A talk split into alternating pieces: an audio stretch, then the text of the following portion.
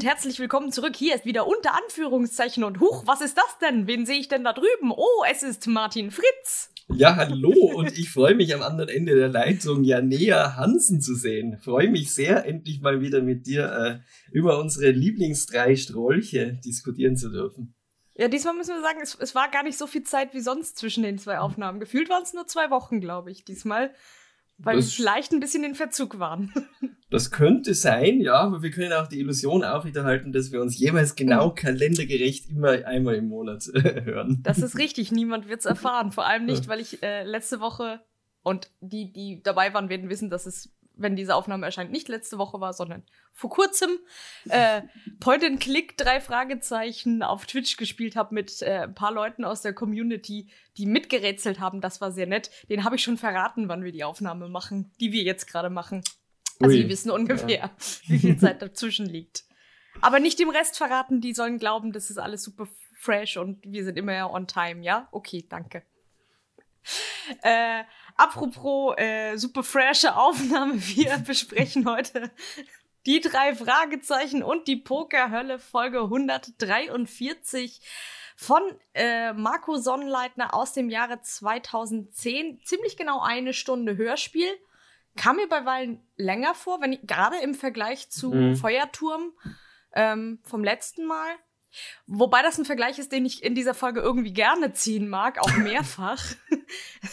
es hat eine gewisse Ähnlichkeit, äh, sagen wir mal, vom, von der Konstellation der Personen her und ein bisschen dem Handlungsstrang, ne?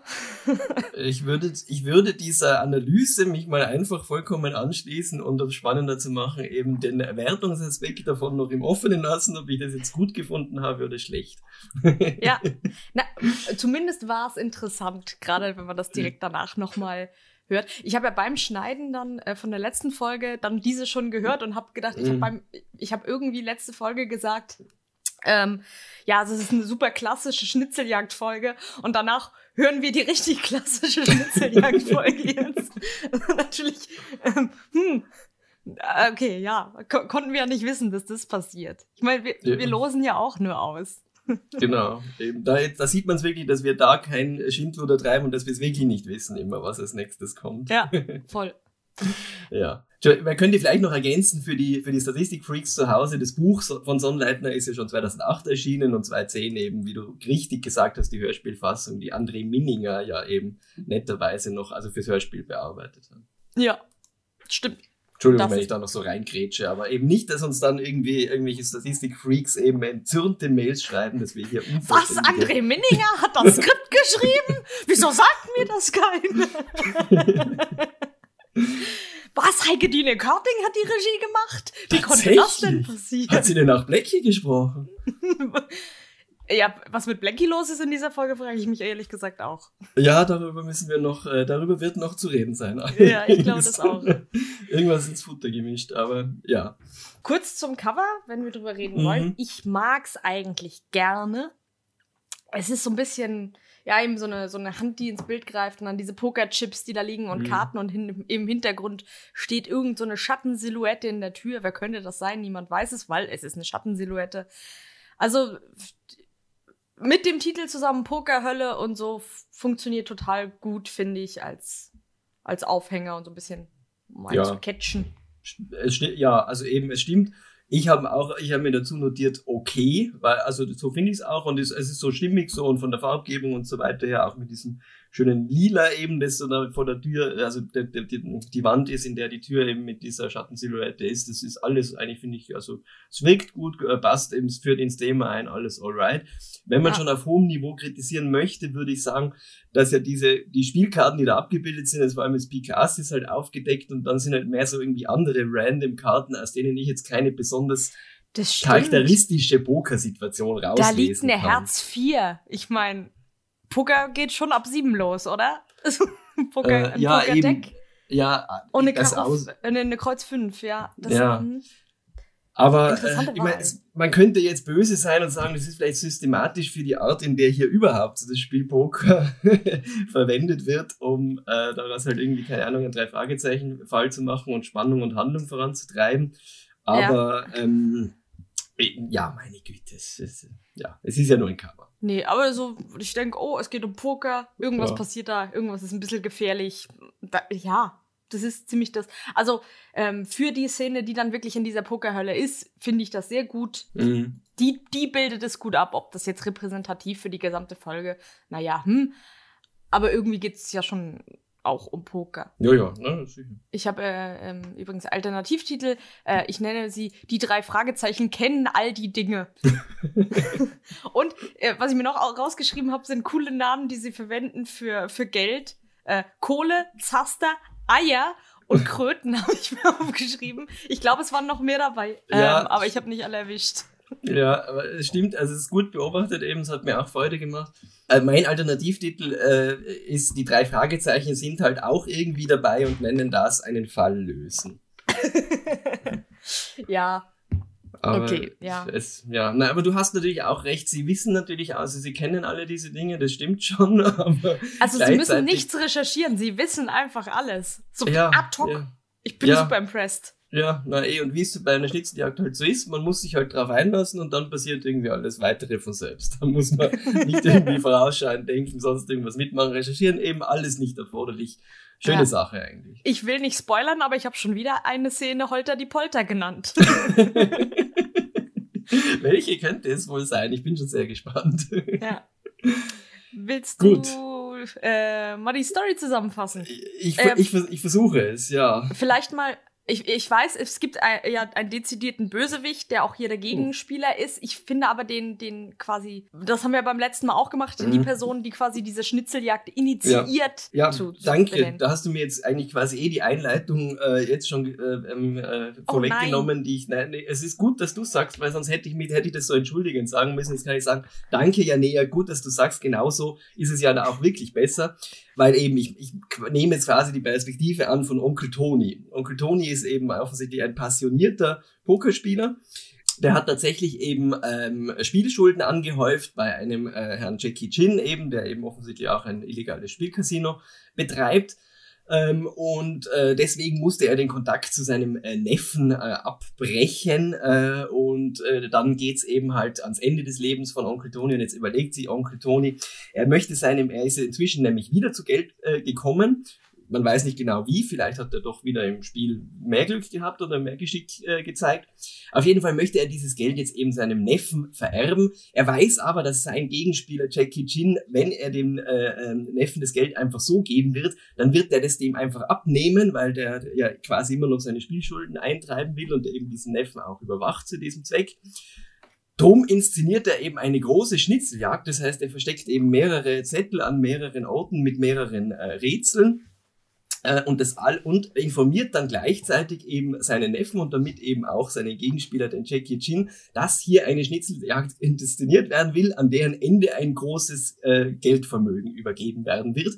Und so der Gedanke von Tony, damit wird eben der Jackie äh, Chin äh, in, in, an einen Ort gebracht werden und dort soll eben sein Neffe, ohne das selbst zu wissen, äh, die Polizei mit also dass das alles, äh, dass es da um das alles geht, das weiß eben sein Neffe alles nicht, aber er soll einen Hinweis aus dieser Schnitzeljagd bekommen, dass an diesem Ort, wo sie dann alle gemeinsam hinkommen, eben auch die Polizei ist, die eben dann den äh, Gegenspieler, den äh, Jackie Chin, äh, verhaften soll und somit eben ist der Gegenspieler ausgenockt quasi oder, oder ausgeschaltet und äh, das Geld kann dann eben sicher beim Neffen ankommen. So der Plan, der postum äh, ganz sicher nicht schiefgehen kann, den sich Toni überlegt hat.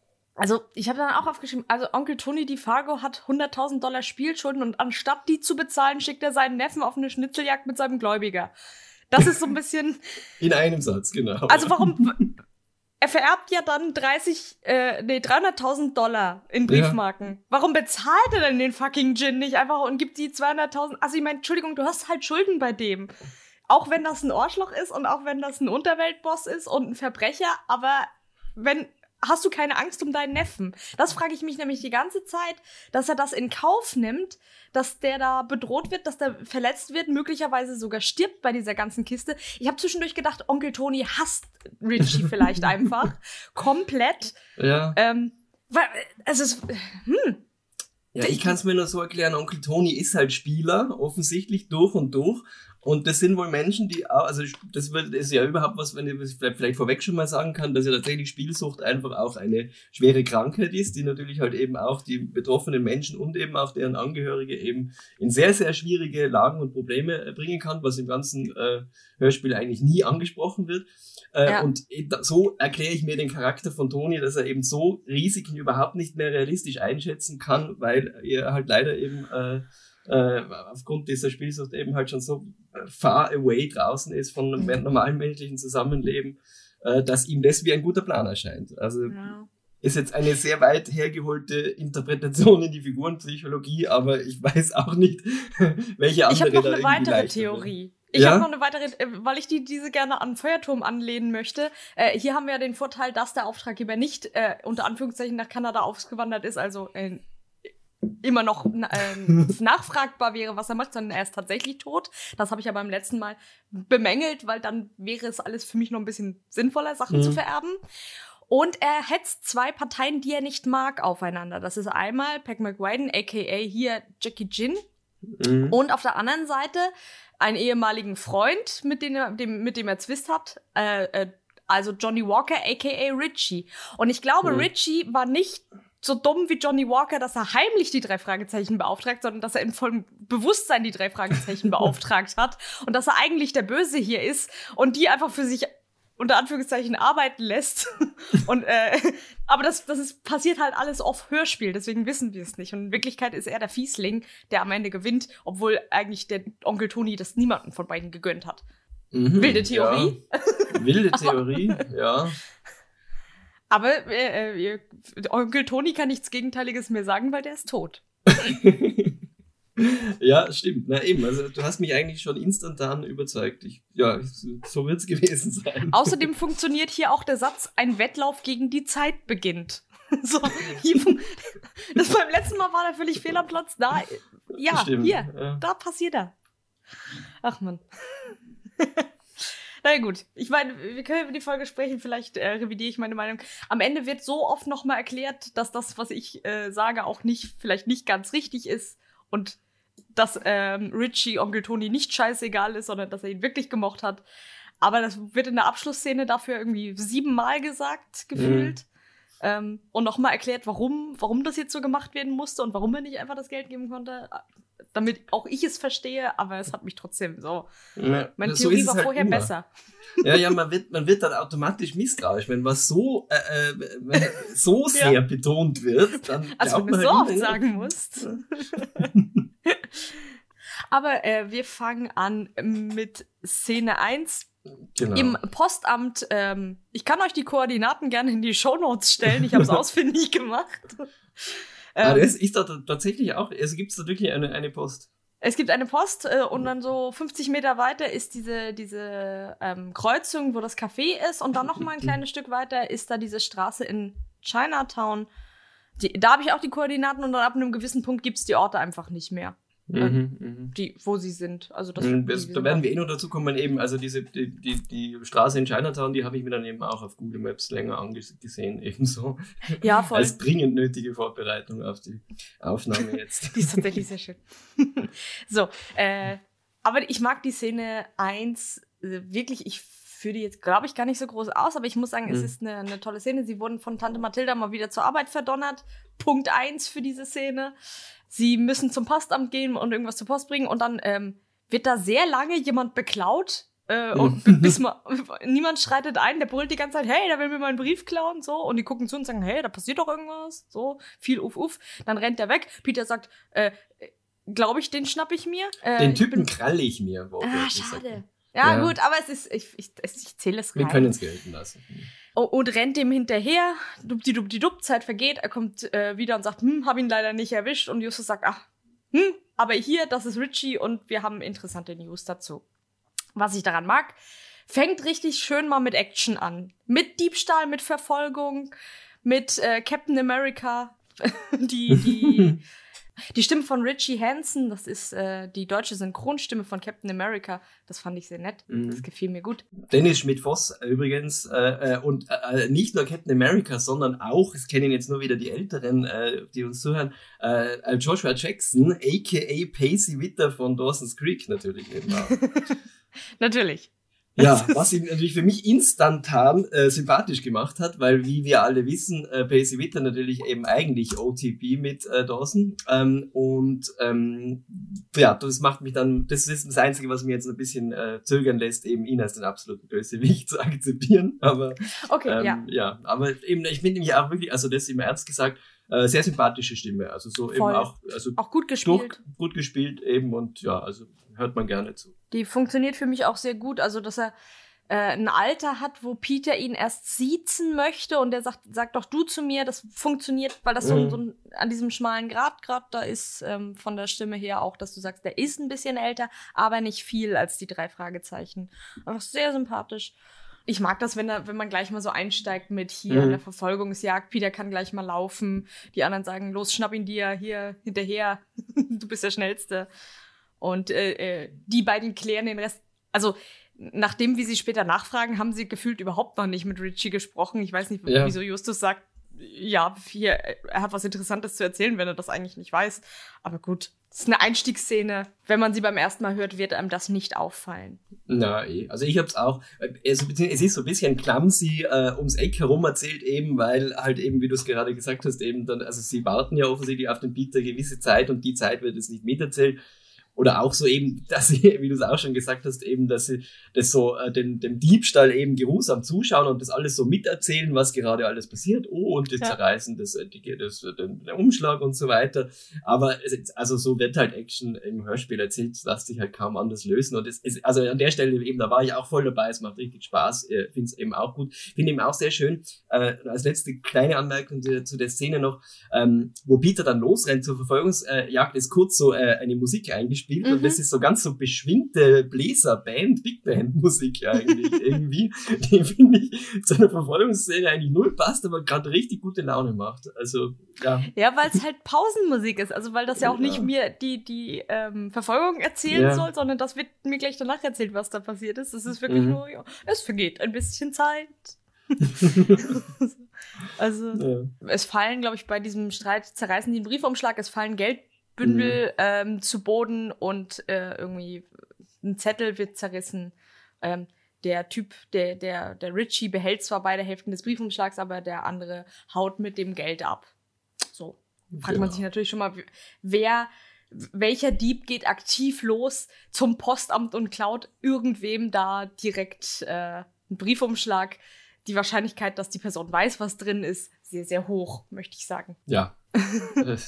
Also ansonsten kann man ja mal versuchen. Ich glaube, ähm, immer am vierten oder am siebten des Monats wird das Geld vom AMS ausgezahlt.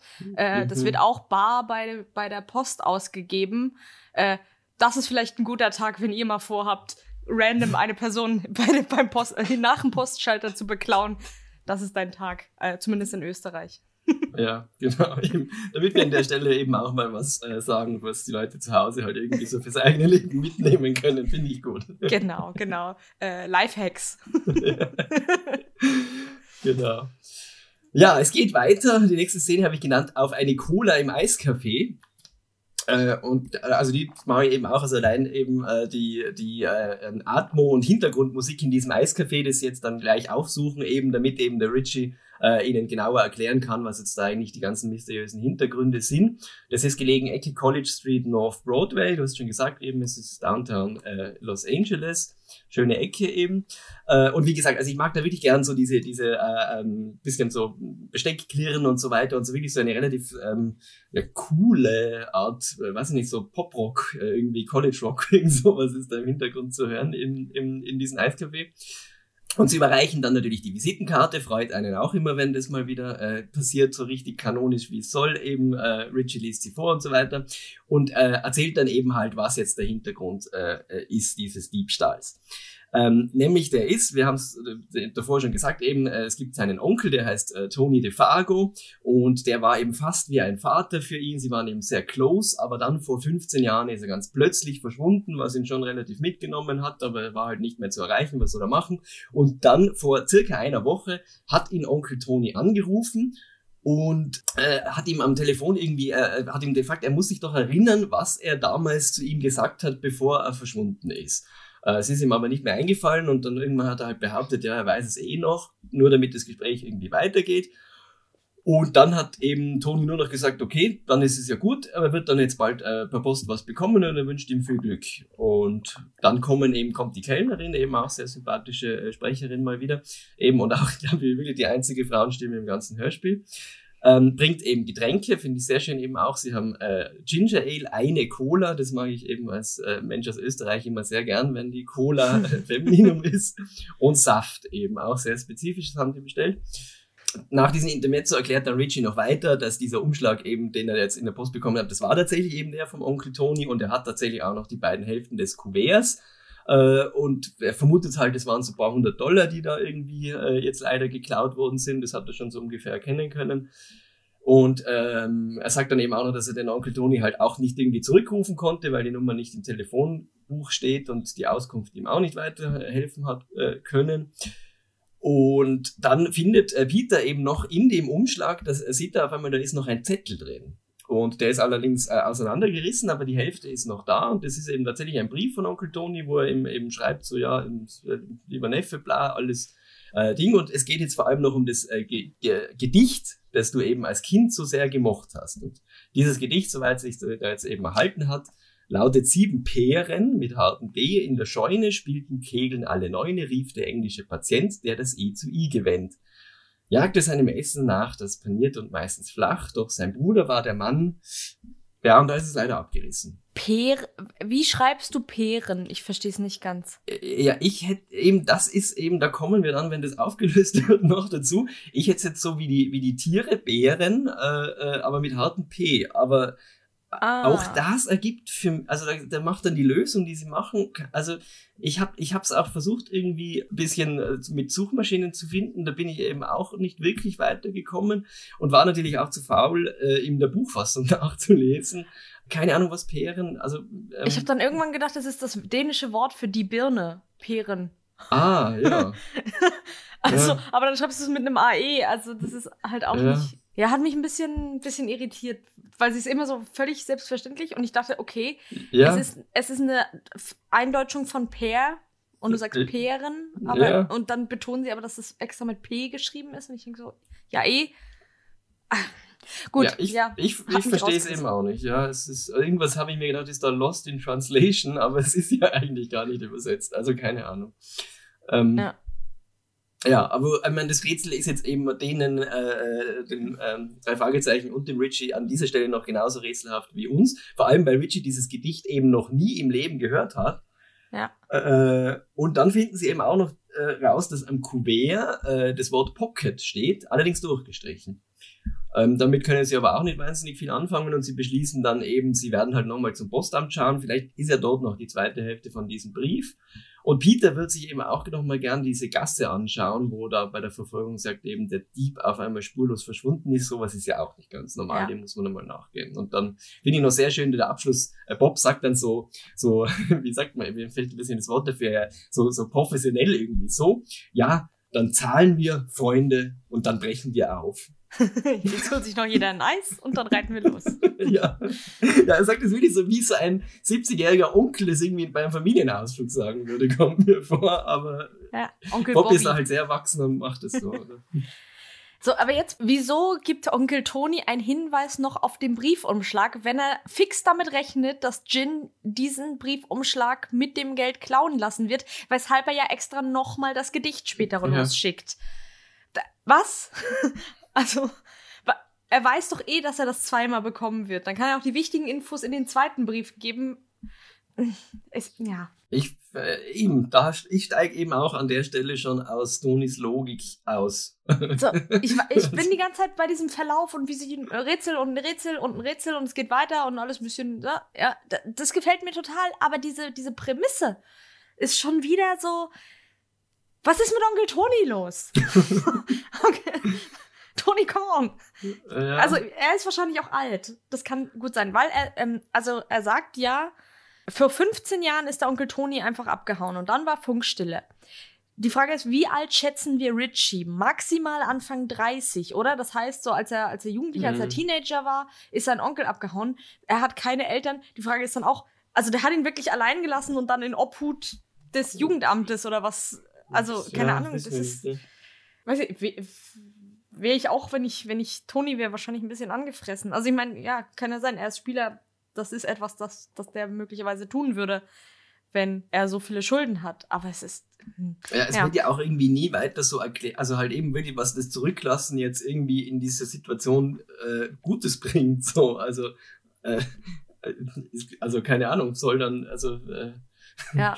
Was hat Richie davon, dass er alleine ist, bloß weil sein Onkel Schulden hat? Also, oder ich meine, ja, der, er muss allgemein untertauchen, damit er nicht irgendwie ähm, mit Gewalt und Folter irgendwie dazu gezwungen wird, Geld herzugeben, das er nicht hat. Oder also das macht ja alles keinen Sinn. Ja. Also, oder warum Jin nicht früher zu ihm geht und sagt, ja, ich finde deinen Onkel Tony nicht, aber der hat Schulden bei mir. Du bist ein ja. Unterwaldboss. Du bist ja, glaube ich, nicht zimperlich. Aber ja. warum, warum, das, warum er erst jetzt und dann heimlich da agiert, keine Ahnung. Ja, auf jeden Fall zwei, na, eigentlich drei Dinge noch. Ich, ich finde es schön, dass Sie sagen, es ist ein Gedicht, aber ich kenne dieses Gedicht nicht, weil es ist in Wirklichkeit ein Rätsel. Aber ich meine, ist nicht jedes Gedicht in Wirklichkeit ein Rätsel? ein Rätsel des, was hat der Autor gemeint? ähm, ja. Aber ich finde so, äh, ich fand noch sehr witzig, dass die, die Kellnerin kommt an und sagt, wer kriegt die Cola? Und Bobs Antwort ist, äh, ich bekomme ein Ginger Ale, wo ist das? so, wart doch, bis du dran bist. Was? Was? Also sagt man das so? Das ist super unfreundlich, wie so. Mhm. Ja, ich dachte, wir gehen die Getränke der Reihe nach durch. Jeder sagt, was, was er bestellt hat oder eben sie bestellt hat. Und dann wird das nach und nach verteilt. Aber du rufst ja nicht, wenn der Kellner, die Kellnerin zu dir an den Tisch kommt, als erstes, meins ist das! Wo ist das? Aber Bob anscheinend schon. Er ist hier der alte Onkel. Ja, offensichtlich. Es gibt ja leider, also eben, ich bin ganz bei dir, aber es gibt ja leider, alle Leute, die schon mal im Service gearbeitet haben, wissen es, es gibt leider Leute, die in der Gastro sich als GästInnen furchtbar benehmen. Noch klassischer wäre ja, dass einfach die Bedienung kommt und sagt, ich hätte hier eine Cola und sie reden einfach noch eine halbe Stunde lang weiter über den Fall und beachten sie nicht einmal, während die Kellnerin da steht mit dem schweren Tableau am Arm und warten muss, bis mal irgendjemand so freundlich ist, Acht zu geben, dass sie ihre Getränke loswerden will. Mhm. Und sich dann wahrscheinlich noch aufregt, dass es so lange gedauert hat. Also es wäre auch realistisch, ganz ehrlich. Aber, ja, das stimmt leider. Aber es ist Unsere Liebe geht raus an, an alle, die in der Gastro arbeiten. Ihr seid so super und ihr seid toll. Und äh, an alle anderen gibt, gibt Trinkgeld. Alter, die mhm. Leute haben echt das verdient. Stimmt, aber Sie müssen mit Menschen zu tun haben. So. Wir kennen alle Menschen. Menschen sind ganz schön anstrengend. Äh, so, äh, ich habe die nächste Szene genannt. Goodbye, Ruby Tuesday. Who could hang a name on you? Hatte immer ein Ohrwurm danach. Und ich kenne nur die zwei äh, Zeilen von dem Song. Das heißt, mein Kopf spielt sie dann in Endlosschleife. Also. Ging mir gleich, ja. Ja? Mhm. Äh, genau. Sie gehen nochmal zur Post. Ach, da finden wir gar nichts. Überraschung, Überraschung. Äh, da, da frage ich mich auch, das hätten, das hätten ja dann auch Bob und äh, Justus in der Zeit machen können, wo sie auf Peter gewartet haben, der irgendwie bis, bis nach Chinatown gesprintet ist. Naja, da haben sie noch nicht gewusst, dass überhaupt was zu suchen wäre, weil ja. ja natürlich, sie haben noch nicht, das kann man ja nicht dran denken, dass man mal in das Kuvert reinschaut, eben noch vor Ort und sieht, dass da ein Zettel ist und dass dann noch die Hälfte fehlt. Das wussten sie an der Stelle wirklich noch nicht.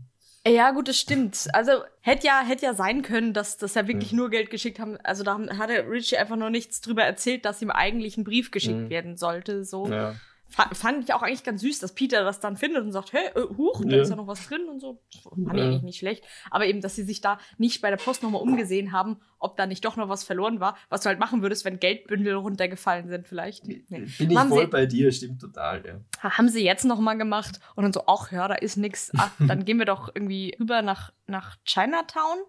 Mhm. Und am Weg kommt Peter drauf, ich habe da vorhin so ein kleines Kärtchen aufgehoben und ich weiß nicht wieso, aber ich komme jetzt plötzlich drauf, äh, das könnte dem Dieb runtergefallen sein.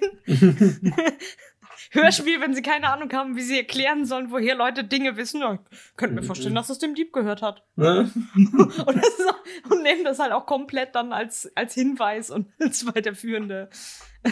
Ja, und lustigerweise Hinweis, der genau an der Stelle kommt, wo sie ihn danach brauchen. Also eben, es ist ja nicht so, dass eine Autorin oder ein Autor einfach mal so die Hinweise und die Clues irgendwie äh, in der Handlung irgendwo weiter vorne verstecken könnte oder auch wenn sie mir erst später einfällt, das reinzuschreiben, eben dann ein paar Seiten zurück das nochmal rein äh, äh, schreibt. Äh, ja. Nein, es ist. Er genau hätte es ja auch schon früher sagen können und er hätte ja. ja. auch sehen können, wie dem das runterfällt. Ja. Das, also das und dann sagt ja. er, oh, ich habe es eingesteckt dann und ich, ich hatte es total vergessen, aber ich habe es vorhin ja aufgehoben hinter dem. Jetzt sagt ja. er, nee, ich weiß nicht, ob das dem gehört, aber ich glaub's einfach. Ja. Und wenn ich ganz fest dran glaube, dann wird es wahr. und auf der Karte steht äh, Ruby Tuesday. Und dann kommt ein schönes, schönes Intermezzo von Bob und Justus, die Peter erklären wollen, welcher Song das ist. Bob, der ihn singt. Und ich habe gesagt, ich würde ihn nicht erkennen, so wie Bob den Song unter Anführungszeichen singt. Bei Ruby Tuesday, ich, ich verstehe, dass du das ein bisschen abkürzen willst, aber das hilft nicht. Und, dann, und äh, Justus zählt die Eckdaten zu dem Song auf, hier ja. 1997 und geschrieben in einem Hotelzimmer und so und so. Und Peter irgendwann halt so, so richtig wütend. Ich kenne ihn nicht. Ich kenne diesen Song nicht. ja, eh. Also, das, das, fand ich so geil. Und äh, äh, dann, dann ärgern sie sich noch so ein bisschen hin und her, auch mit, ähm, ja, dafür weißt du nicht, wer das und das ist. Und Justus weiß schon wieder, wer das ist. Da hat er so einen richtig schönen äh, Lexikon-Moment, mm. finde ich, an der Stelle. Voll, Dass er einfach ja. zu jedem Scheiß, den die anderen beiden interessiert, auch irgendwas weiß, was nicht also wo du genau merkst, das sind Eckdaten und Fakten, die er gelernt hat dazu. und genau die weiß er. Finde ich richtig gut. Mhm. Übrigens habe ich gesehen, die Scorpions haben äh, äh, Ruby Tuesday im Jahr 2011 nochmal als Lied gecovert und rausgebracht. Vielleicht waren sie inspiriert von dieser Folge, wenn die 2010 erschienen ist. Hm, das wäre wär irgendwie logisch, ja. Ja, ja genau. Ich glaube auch, dass sie deswegen das gemacht ja. haben. Sind übrigens, wenn wir schon kurz dabei sind, eben, also nur eben auch für die Hörerinnen und Hörer zu Hause, äh, aus meiner Sicht die beiden besten Covers sind, also die allerbeste natürlich von Marianne Faithfull, äh, sowieso klar. Und dann die, ich mag auch die Melanie Safka Version sehr gerne. Also eben könnt ihr eingeben, Melanie Safka, wie man es äh, spricht, schreibt man es auch und Marianne Faithfull, das sind die Covers, die man sich anhören kann. Originalversion natürlich unwesentlich vergessen, bitte nicht anhören. ich, ich habe auch gesagt, äh, oder auf, auf Wikipedia kurz gesch äh, geschaut und da steht, das Lied kam auf Platz 303 der Liste der Rolling Stones 5, äh, 500 Greatest Songs of All Time. Das ist aber ein bisschen enttäuschend. 303 von 500 Greatest Songs of All Time. Ja. Naja. Na, es also, ist an sich gutes, also ob es ein gutes Lied ist, weiß ich nicht, aber es ist ein Lied, das man sich in lustiger Weise aneignen kann, natürlich eben. Aber das, also ich verstehe, wie, wie es Bob da geht. Man weiß vielleicht nicht ad hoc, was es ist, aber wenn man es dann hört, sagt man, ja, das kenne ich, aber du kennst mhm. den Text auch nicht. Du weißt nicht, worum es geht. Ja, ja. Du kennst maximal zwei Zeilen, vielleicht aber auch nur Goodbye Ruby Tuesday.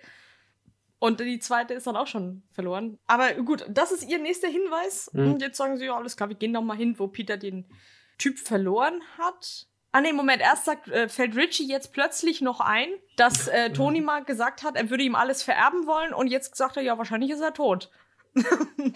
mhm. Später finden wir raus, es stimmt halt auch, aber es ist so, ja, da, da, ist er jetzt auch irgendwie okay mit. Ja, das waren wohl seine letzten Worte, die er mir gesagt hat, alles klar. Äh, und wir suchen jetzt weiter äh, den Ruby Tuesday-Mann. Ja, also das kommt an dieser Stelle schon ein bisschen äh, merkwürdig plötzlich daher, so eben. vor allem, dass es auch so dieses es ist ja jetzt an dieser Stelle einfach nur eine Art von äh, Intuition irgendwie vom Richie, aber sie wird dann trotzdem eigentlich so behandelt, als ob es schon Fakt wäre, dass der Tony gestorben ja. ist. Und eben, und dafür ist er eigentlich, eben ist Richie eigentlich schon sehr gefasst. Und also Peter verspricht ihm ja dann auch gleich, die drei Fragezeichen werden ihm helfen. So, ich meine, also ich weiß nicht, ob das das Erste ist, was er jetzt hören möchte, wenn er gerade von dem Tod von einem neuen äh, nahen Angehörigen irgendwie äh, erfahren hat. Und Justus will ja dann eh eigentlich so pietätvoll sein und ihn einfach allein lassen. Weiß ich auch nicht, ob das die richtige Reaktion ist. Ähm, aber eben, äh, Richie schlägt sie eh aus dass sie, und sagt ihm, sie sollen schon alle gemeinsam da nachforschen gehen. Aber ich weiß, das war irgendwie auch so, also worauf wir immer wieder hinauskommen, dieses Verhältnis zwischen Tony und, und Richie, muss es schon irgendwie merkwürdig gewesen sein, dass, dass das jetzt, also dass wir jetzt gesagt, verstehen, er hat ihn jetzt 15 Jahre nicht gesehen. Für ihn war er wahrscheinlich eh, also er hat nichts ja. von ihm gehört. Wahrscheinlich hat er sich irgendwann von der Vorstellung verabschiedet, dass er den nochmal sieht. Weiß ich nicht. Aber es ist trotzdem, also äh, in Szene 3 erklären wir jetzt äh, Onkel Toni für tot. Ja, zack, fertig. Nächste. ja. Okay.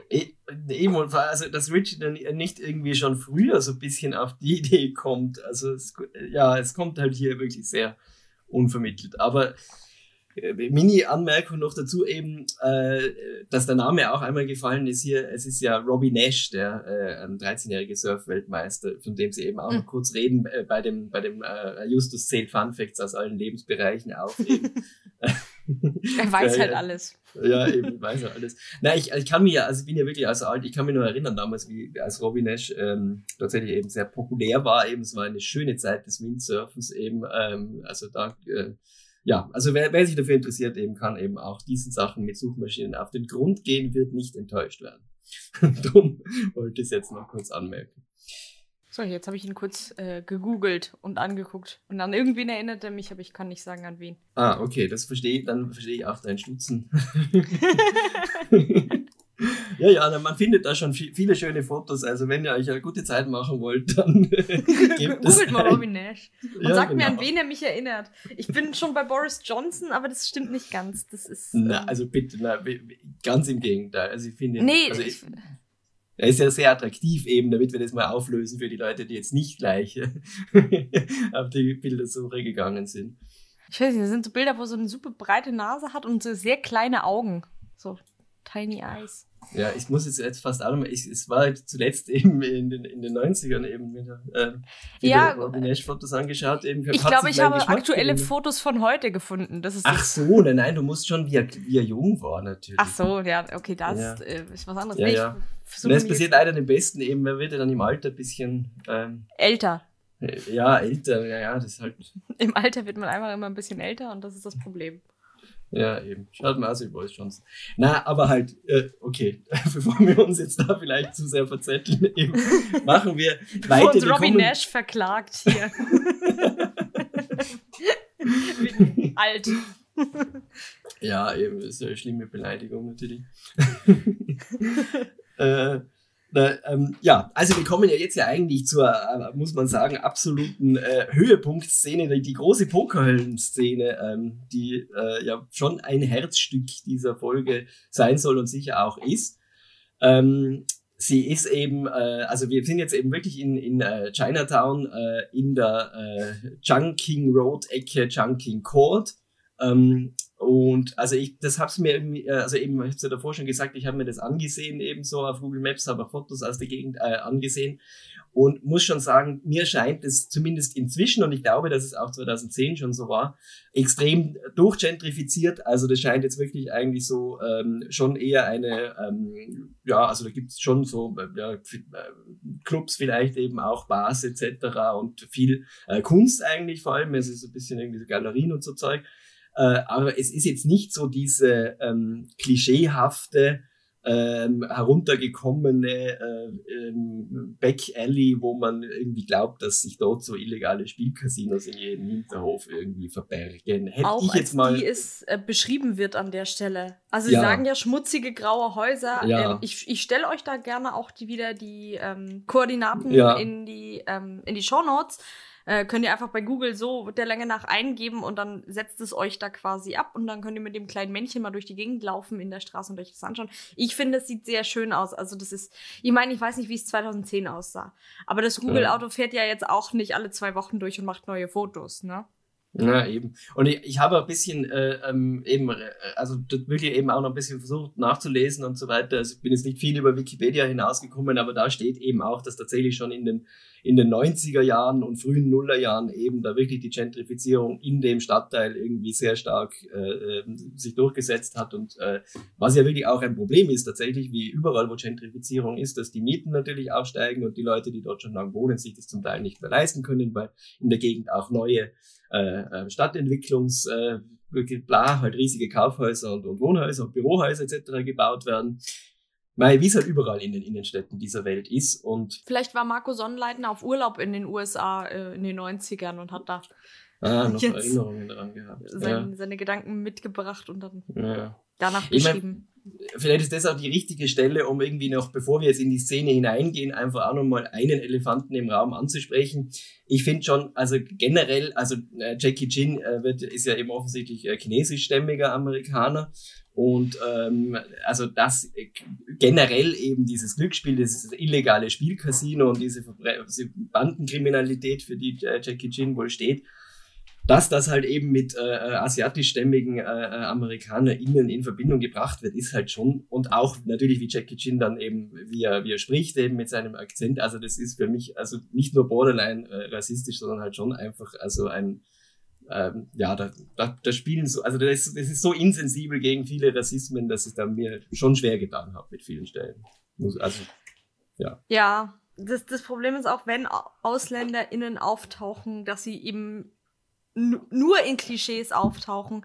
Ähm, ich glaube, wir haben es irgendwann mal gesagt, es gibt halt spätere Folgen noch, diese, diese wo ähm, Peter nach Shanghai entführt wird, glaube ich. Interessante Folge. Peter wird komplett ausgenockt nach Shanghai entführt. Ähm, da ist der gesamte Cast, glaube ich, äh, von Menschen, die irgendwie einen Bezug haben, also selber ähm, mhm. Verwandte, Vorfahren aus China haben äh, zumindest das. Es gibt welche, die mit Akzent sprechen, aber nur sehr, sehr wenige, wo du sagen kannst, na, die, deren Englisch ist wahrscheinlich tatsächlich mit Akzent. In diesem Fall, ich meine, ich hätte es jetzt gemacht, wenn wir zu Jackie Chin kommen, aber wir können es gerne mhm. jetzt machen. Schritt eins: dieser Mann heißt Jackie Chin. Mhm. Also ich, es gibt den Standardwitz, jeder Asiate sieht aus wie Jackie Chan. Also ist, ich glaube, das ist aus ähm, äh, Family Guy, wo er durch, durch äh, Asien irgendwie läuft und vor jedem stehen bleibt und ruft, oh, Jackie Chan. ja. genau. Und äh, dann, also diese Entscheidung, dass wir sagen, ein Deutscher spricht den, der diesen Akzent nicht nur nicht beherrscht, anscheinend ihn nicht mal kennt. Also, wenn ich schon jemanden beschäftige, dann, dann doch jemanden, also wenn ich unbedingt diese Figur brauche, und das ist ja auch völlig mhm. okay, und das ist ja auch, dann, dann beschäftige aber ich aber auch jemanden, äh, der oder die diesen Akzent spricht, selber möglicherweise hat oder zumindest aus eigener Erfahrung nachmachen kann. Das ist das Gleiche, wie Leute sich immer, immer aufregen, wenn in äh, amerikanischen Filmen dann Deutsche vorkommen und das offensichtlich Amerikaner sind, die sie gebrochen ein bisschen Deutschbrocken hinwerfen und dann sagt man, wieso haben sie denn, es muss doch irgendwo Deutsche in, wo auch immer ihr gedreht habt in Hollywood geben, warum habt ihr die denn nicht gefragt? Genau der gleiche Shit. Also wieso lässt du jemanden sprechen, der das wirklich, wirklich nicht kann? Es klingt äh, tendenziell eher auch vietnamesisch, der Akzent.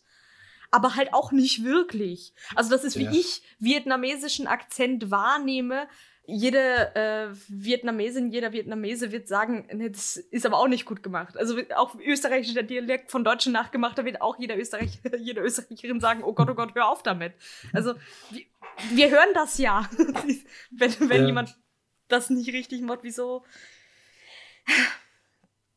Ja, und natürlich die, die einzige asiatische Person, die hier auf, auftaucht, ist dann der Bandenchef, der Unterweltboss, der Halsabschneider, der Geldeintreiber. Wobei Benny könnte auch äh, Asiate sein, das wissen wir nicht.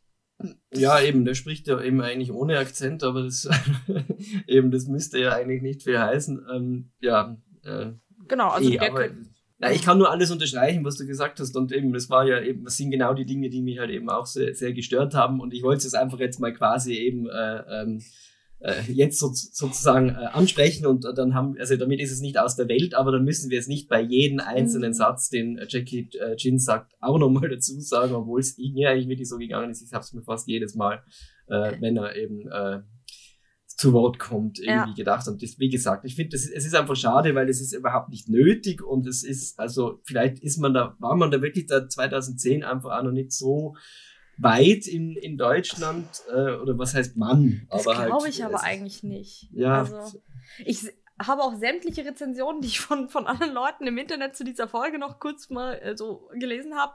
Ähm, also, wenn die Leute jetzt nicht super sagen, ja, super spannende Folge und super toll, ist, die meisten Negativkritik ist eben auf der Wahl dieses Sprechers, mhm. beziehungsweise einfach, dass der Akzent auch einfach schlecht gemacht ist. Ja. So. Ja, mich, die Leute regen sich nicht mal über den Rassismus so sehr auf, sondern das, das ist einfach. Ja. Falsch Es hat mich wirklich fast ein bisschen erinnert an, ich weiß jetzt nicht mehr, wie er heißt. Du weißt sicher noch, der, der, der Techniker beim, beim Musical von Gefahr im Verzug. Äh, Jim Bernardi? Äh, ja, genau. Also mich jetzt teilweise wirklich an Jim Bernardis amerikanisch erinnert. nicht Justus Jonas amerikanisch als Jim Bernardi am Telefon? Ja, noch, noch mehr das am Telefon, ja. am Telefon, yes. ja. Naja, schade, dass keine Szene ist, wo Justus Jonas sich am Telefon als Jackie Chin ausgeben muss. Das wäre natürlich dann vielleicht schon wieder gut gewesen. Ich habe dann noch, weil sie dann ganz am Ende so, äh, dass der dann noch sagt, er kann Karate. Ähm, ja. Na klar. Und dann äh, sagen sie, haha, mit seinen Karate-Künsten war es auch nicht weit her, dass, dass da der Gedanke gemacht wird, oh, wir brechen jetzt damit, mit dem Klischee, dass jeder mm. äh, äh, Chinese irgendwie Karate kann, indem er das meint zu können, aber nicht kann. Dann war so, äh, so funktioniert das aber nicht. Also du kannst ja nicht sagen, haha, schau, ich sehe, ja. dass ich dieses rassistische Klischee aufarbeite. Guck, guck, äh, schau, dass ich das wiederhole und reproduziere. Ich, mir ist das völlig bewusst, dass das ein Klischee ist. Deswegen ist es nicht schlimm. Ja, aber ja. du reproduzierst es trotzdem. Das ist das Problem. Auch wenn du dem, also dann finde ich es eigentlich noch schlimmer, wenn du weißt, dass du es tust und es trotzdem machst statt ja, irgendwie sinnvoll damit um, umzugehen. Äh, exakt das, exakt das, ja. Und also und wirklich auch die Karate-Szene ist, finde ich, fast die unerträglichste, weil natürlich eben auch da Jackie Chin dann so klassische, mhm. unartikulierte Karate-Schreie ausstößt, ja. wie das wohl Menschen machen, sofort, wenn sie Karate-Schläge äh, ausführen. Ich habe auch äh, mir aufgeschrieben, ist es wirklich Karate, wenn nicht irgendein Asiate ruft, Hier! Ich glaube nicht. Ja. Okay, gut. Dazu kommen wir, wir noch. Okay, jetzt haben wir viel kritisiert und es ist auch wichtig, das zu tun. Aber wollen wir vielleicht eben auch das, was dann äh, an der Szene jetzt auch schon äh, atmosphärisch, finde ich, äh, gelungen ist, dann schon auch äh, ähm, loben und genießen immer noch, wir sind halt äh, jetzt noch auf der Straße eben, auf der Chunking Road und da sehen sie dann eben im äh, Schaufenster eines äh, Musikladens, der offensichtlich halt auch so, man weiß es nicht, gar nicht mehr im Betrieb ist, halt aufgelost. Es ist halt alles schmutzig und grau, haben wir schon gesagt. Äh, dort steht, der Oldie der Woche ist Ruby Tuesday. Und äh, weil sie ja eben davor dieses Kerlchen gefunden haben, äh, werden sie dann natürlich schon mal äh, stutzig. Und was noch schlimmer ist, ein äh, sogenanntes Digitalschloss ist dort angebracht. Man kennt es ja so von zu Hause, Digitalschlösser, wie sie halt so, also äh, ich würde es eher ein Zahlenschloss nennen. Und sie fragen sich, warum, also was kann da jetzt in diesem äh, runtergekommenen Viertel irgendwie so wertvoll sein, dass man da ein, ein solches Schloss anbringt. Das ist ein bisschen over the top. Ähm, und dann, während sie sich das noch fragen, kommt eben äh, eine andere Person und äh, Justus weist ja an, dass die unauffällig ins Schaufenster schauen sollen, was ich mir so richtig gut vorstellen kann. In Chinatown, in der runtergekommenen Straße stehen so vier Typen und schauen unauffällig in ein Schaufenster von einem, äh, einem Musikladen, der offensichtlich nicht einmal offen hat. Ja. Und naja, wurscht. Der Typ jedenfalls, der pfeift dann eben auch noch, übrigens Ruby Tuesday eben und äh, tippt halt die Zahlen ein und kommt rein. Justus natürlich als perfekter Detektiv merkt sich die Zahlen, die der eingetippt hat. Das ist ja wirklich eine wahnsinnig komplexe Kombination 1820. Mhm. Ähm, die tippen sie dann eben auch ein und kommen so äh, rein äh, in äh, diese, äh, das wissen sie ja noch nicht, was, was sie dort erwartet. Sie gehen dann eben halt so über mehrere Gänge. Äh, und Justus sagt dann, also Peter will natürlich sofort eben noch, während sie dann irgendwie äh, mehr als zwei Schritte drinnen sind, sagen, na, vielleicht das, sollte man doch wieder besser umkehren. Und Justus sagt dann den denkwürdigen Satz, ja, mehr als rausschmeißen können sie uns doch nicht. Ja, also, that's a very white thing to say. ja, ja, eben. Eben, man kann schon einbrechen, eben, weil was soll denn mir passieren? Mehr als eine rausschmeißen können sie ja. nicht. Ja, genau. Das ist wenn ich kurz zum, zum nochmal zum Zahlenschloss ja. zurückkomme, also dass, dass Peter davon sofort ausgeht, es ist eine arme Gegend, wozu brauchen die Leute hier denn ein Zahlenschloss? Es ist, ähm, wenn Menschen nicht so viel besitzen, dann sind sie sehr viel hakliger dabei, wenn ihnen jemand was klauen will, weil sie nicht viel haben. Deswegen schützen sie es meistens umso besser. Es ist, es ist völlig okay, dass sie ein Zahlenschloss besitzen, ähm, wenn, wenn sie schon was Wertvolles haben. Just saying.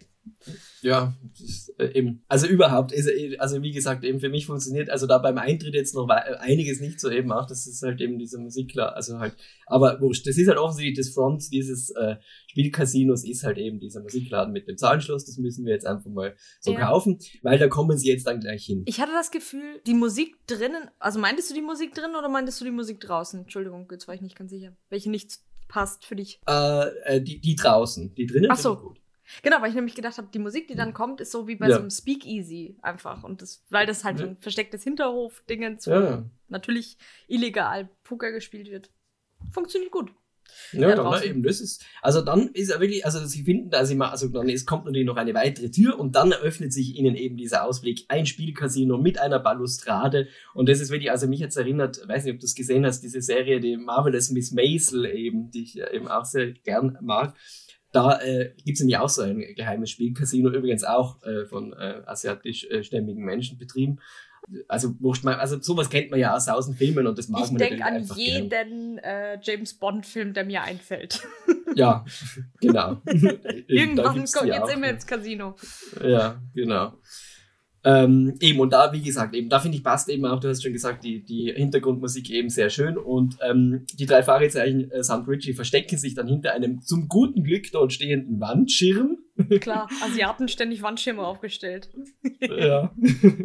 ja, ich meine, also natürlich würde man da jetzt gerne dann auch eben so eine slapstickartige äh, Schlägerei im äh, Spielcasino haben und da brauchst du dann Wandschirme, damit irgendjemand in diesen Wandschirm hineingeworfen werden kann ah. und das kracht dann alles so zusammen. Ich dachte mehr an so Schattenkampf dahinter, das, weil das so ah. so ein Reispapier und dann kommt das Licht von hinten und dann kommt so. Cool, ja, noch ja. besser. Und dann, und dann mit dem Säbel schneiden sie irgendwie das Papier auf und treten durch und dann eben äh, merkt ja. man, es ist eigentlich äh, äh, Scarlett Johansson, die die Asiaten gespielt hat. ja, also diese Filmszenen tun sich da schon auf. Ähm, aber es passiert ganz was anderes jetzt im Hörspiel. Nämlich, ähm, sie erkennen den, den Typ von vorher wieder, das ist eben äh, Benny äh, also der äh, im Postamt eben den, den, Brief geklaut hat. Und dann sehen sie halt sich da diese ähm, Pokertische an und dann fällt auf einmal dem Richie ein, was Pocket heißen könnte. Das ist eben davor ja eben war vollkommen rätselhaft, was Pocket heißen könnte. Jetzt erinnert er sich wieder Pocket. Na klar, das sind ja die ersten beiden Karten, die man bei Texas Hold'em, also dieser Poker-Variante, die sie dort äh, spielen, die dort alle SpielerInnen äh, bekommen. Und äh, Richie äh, kombiniert dann auch gleich, aha, offensichtlich ist es also so, dass der Onkel Tony mit ihm auch ein Spiel spielen wollte und seine beiden Pocket-Karten sozusagen in diesem Spiel waren also äh, der Brief und das Geld ja, also gute Kombinationsleistung, aber das, äh, so ist es halt. Und dann fragen sie sich natürlich gleich, ja, wie kann es weitergehen? Und dann erklärt ihnen eben äh, Richie, wie Texas Hold'em dann weitergeht. Da werden dann eben vom Croupier drei Karten aufgedeckt, der sogenannte Flop, dann noch eine weitere dazu, der sogenannte Turn, dann noch eine weitere, der sogenannte River. Also wird auch bei diesem Spiel, das Onkel Tony mit ihm spielen wird, wird es jetzt noch über drei Stationen weitergehen. Also da, da, da, da habe ich mich dann auch eben kurz gefragt. Also Texas Hold'em ist auch die Version, die mir bek äh, bekannt ist oder die ich zumindest meistens habe spielen sehen. Äh, die anderen beiden, glaube ich, bekannten sind noch Omaha Hold'em, Omaha, Omaha, wir wissen es bis heute nicht, Hold'em okay. und äh, Seven Card Stud. Ähm, aber Texas Hold'em eben mit diesen, mit diesen drei Karten in der Mitte und jeder hat zwei auf der Hand. Jetzt funktioniert natürlich Poker normalerweise so, dass du deine zwei Karten auf der Hand hast und mit die gemeinsam am Ende mit dem River, also mit, aber auch mit eben dem, allen drei Karten, dann dein Ergebnis bilden. Und da funktioniert diese Metapher doch schon nicht mehr. Also, weil diese ja. zwei Karten, nämlich der Brief vom Anfang und das Geld, nichts mit der Auflösung am Ende zu tun haben. Am Ende sind die nicht mehr relevant, das, aber dann funktioniert die Poker-Metapher halt nicht. Dann musst du dir was anderes ja. ausdenken. Da, dann sag einfach, ja, okay, meine, äh, meine Schnitzeljagd hat drei Schritte. so, ist auch okay. Kannst du einmal sagen. Ja, ja. Na eh, da stimme ich dir vollkommen zu. Und das ist halt irgendwie auch das, was mich so ein bisschen an der gesamten äh, Grundidee irgendwie gestört hat oder weniger an der Grundidee als an der, ähm, an der Ausarbeitung der Grundidee, weil es ist ja schon irgendwie auch lustig, dass man sagt, okay, äh, die Struktur von einem Spiel, in diesem Fall von, von äh, Texas Hold'em Poker, äh, nehme ich jetzt, um eine Erzählstruktur draus zu machen und da eine Schnitzeljagd draus zu machen. Also so die, die Idee finde ich, finde ich lustig, finde ich gut. Aber eben, es geht dann in der Ausarbeitung für mich eben auch nicht auf. Und ich finde eben auch, also bis auf diese Dreierstruktur wird ja eigentlich nichts von Poker übernommen. Also jetzt die Pokerszene, wir werden sie dann noch fertig erzählen, äh, okay, die gibt's. Aber ansonsten vieles andere, was ja Poker irgendwie ausmacht, äh, hat, spielt in der Rolle überhaupt, also spielt in der Folge überhaupt keine ja. Rolle. Und das ist eigentlich schon schade, wenn man sagt, okay, ich nehme jetzt einfach mal Poker als Thema vor. So. Ja, vor allem, ja, was ist dein Einsatz? Kannst du deinen Einsatz erhöhen? Anscheinend ja, nicht, weil also ja. gewinnen kannst du ja immer das, das Gleiche. Ja, ja, eben. Also es ist. Also eben. Das haben wir, glaube ich, öfter in, in drei Fragezeichen Dingen, dass wir ja. eine Metapher haben, die nicht funktioniert. Und es wäre so einfach, dass du sagst, ich habe irgendeinen Schlüssel oder so, der als erstes ein Hinweis ist auf was anderes, weil er, weil er metaphorisch ja. vielleicht zu denken ist, Schlüssel oder so, und am Ende tatsächlich was aufsperrt. Das kann ja auch ein, ein kleines Puzzlestück sein, das man irgendwo mhm. reinsetzt oder so, dass, dass du nicht sofort als Schlüssel erkennst, aber das wo was draufsteht und später ist es auch noch dein Weg, um ans Ziel zu kommen. So wäre ja möglich. Passiert aber nicht. Es sind einfach nur drei Stationen. Ja, ja. Oder sind es eigentlich vier Stationen? Ja, ehrlich gesagt, ich war dann irgendwann schon so fast so frustriert von dem. Der rostige Bruder, die äh. Unterwasserkanalisationsdingens, die Bibliothek und der äh, das Ivory Building. Vier, okay, vier Stationen. Ja, okay, das eine Pocket Flop Turn River. Okay, ja, vier, vier ja. Stationen. Hm. Okay. Ja, Übrigens bin eh, ich extrem enttäuscht, dass Jin Scotch trinkt. Und nicht mhm. Gin.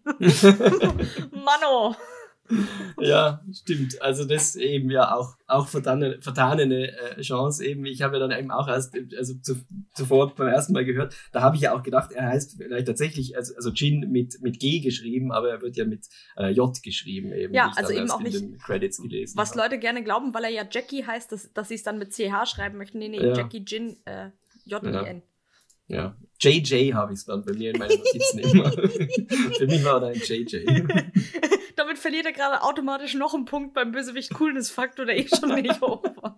Wenn wir ihn JJ nennen können. ja, würde ich mir natürlich in seiner Gegenwart nie trauen, weil er ist, er ist schon gruselig. Das er ist ein bisschen gefährlich, ja. Lassen an der Stelle. Weil, also eben, jetzt wird es ja nämlich gerade wirklich auch actionreich.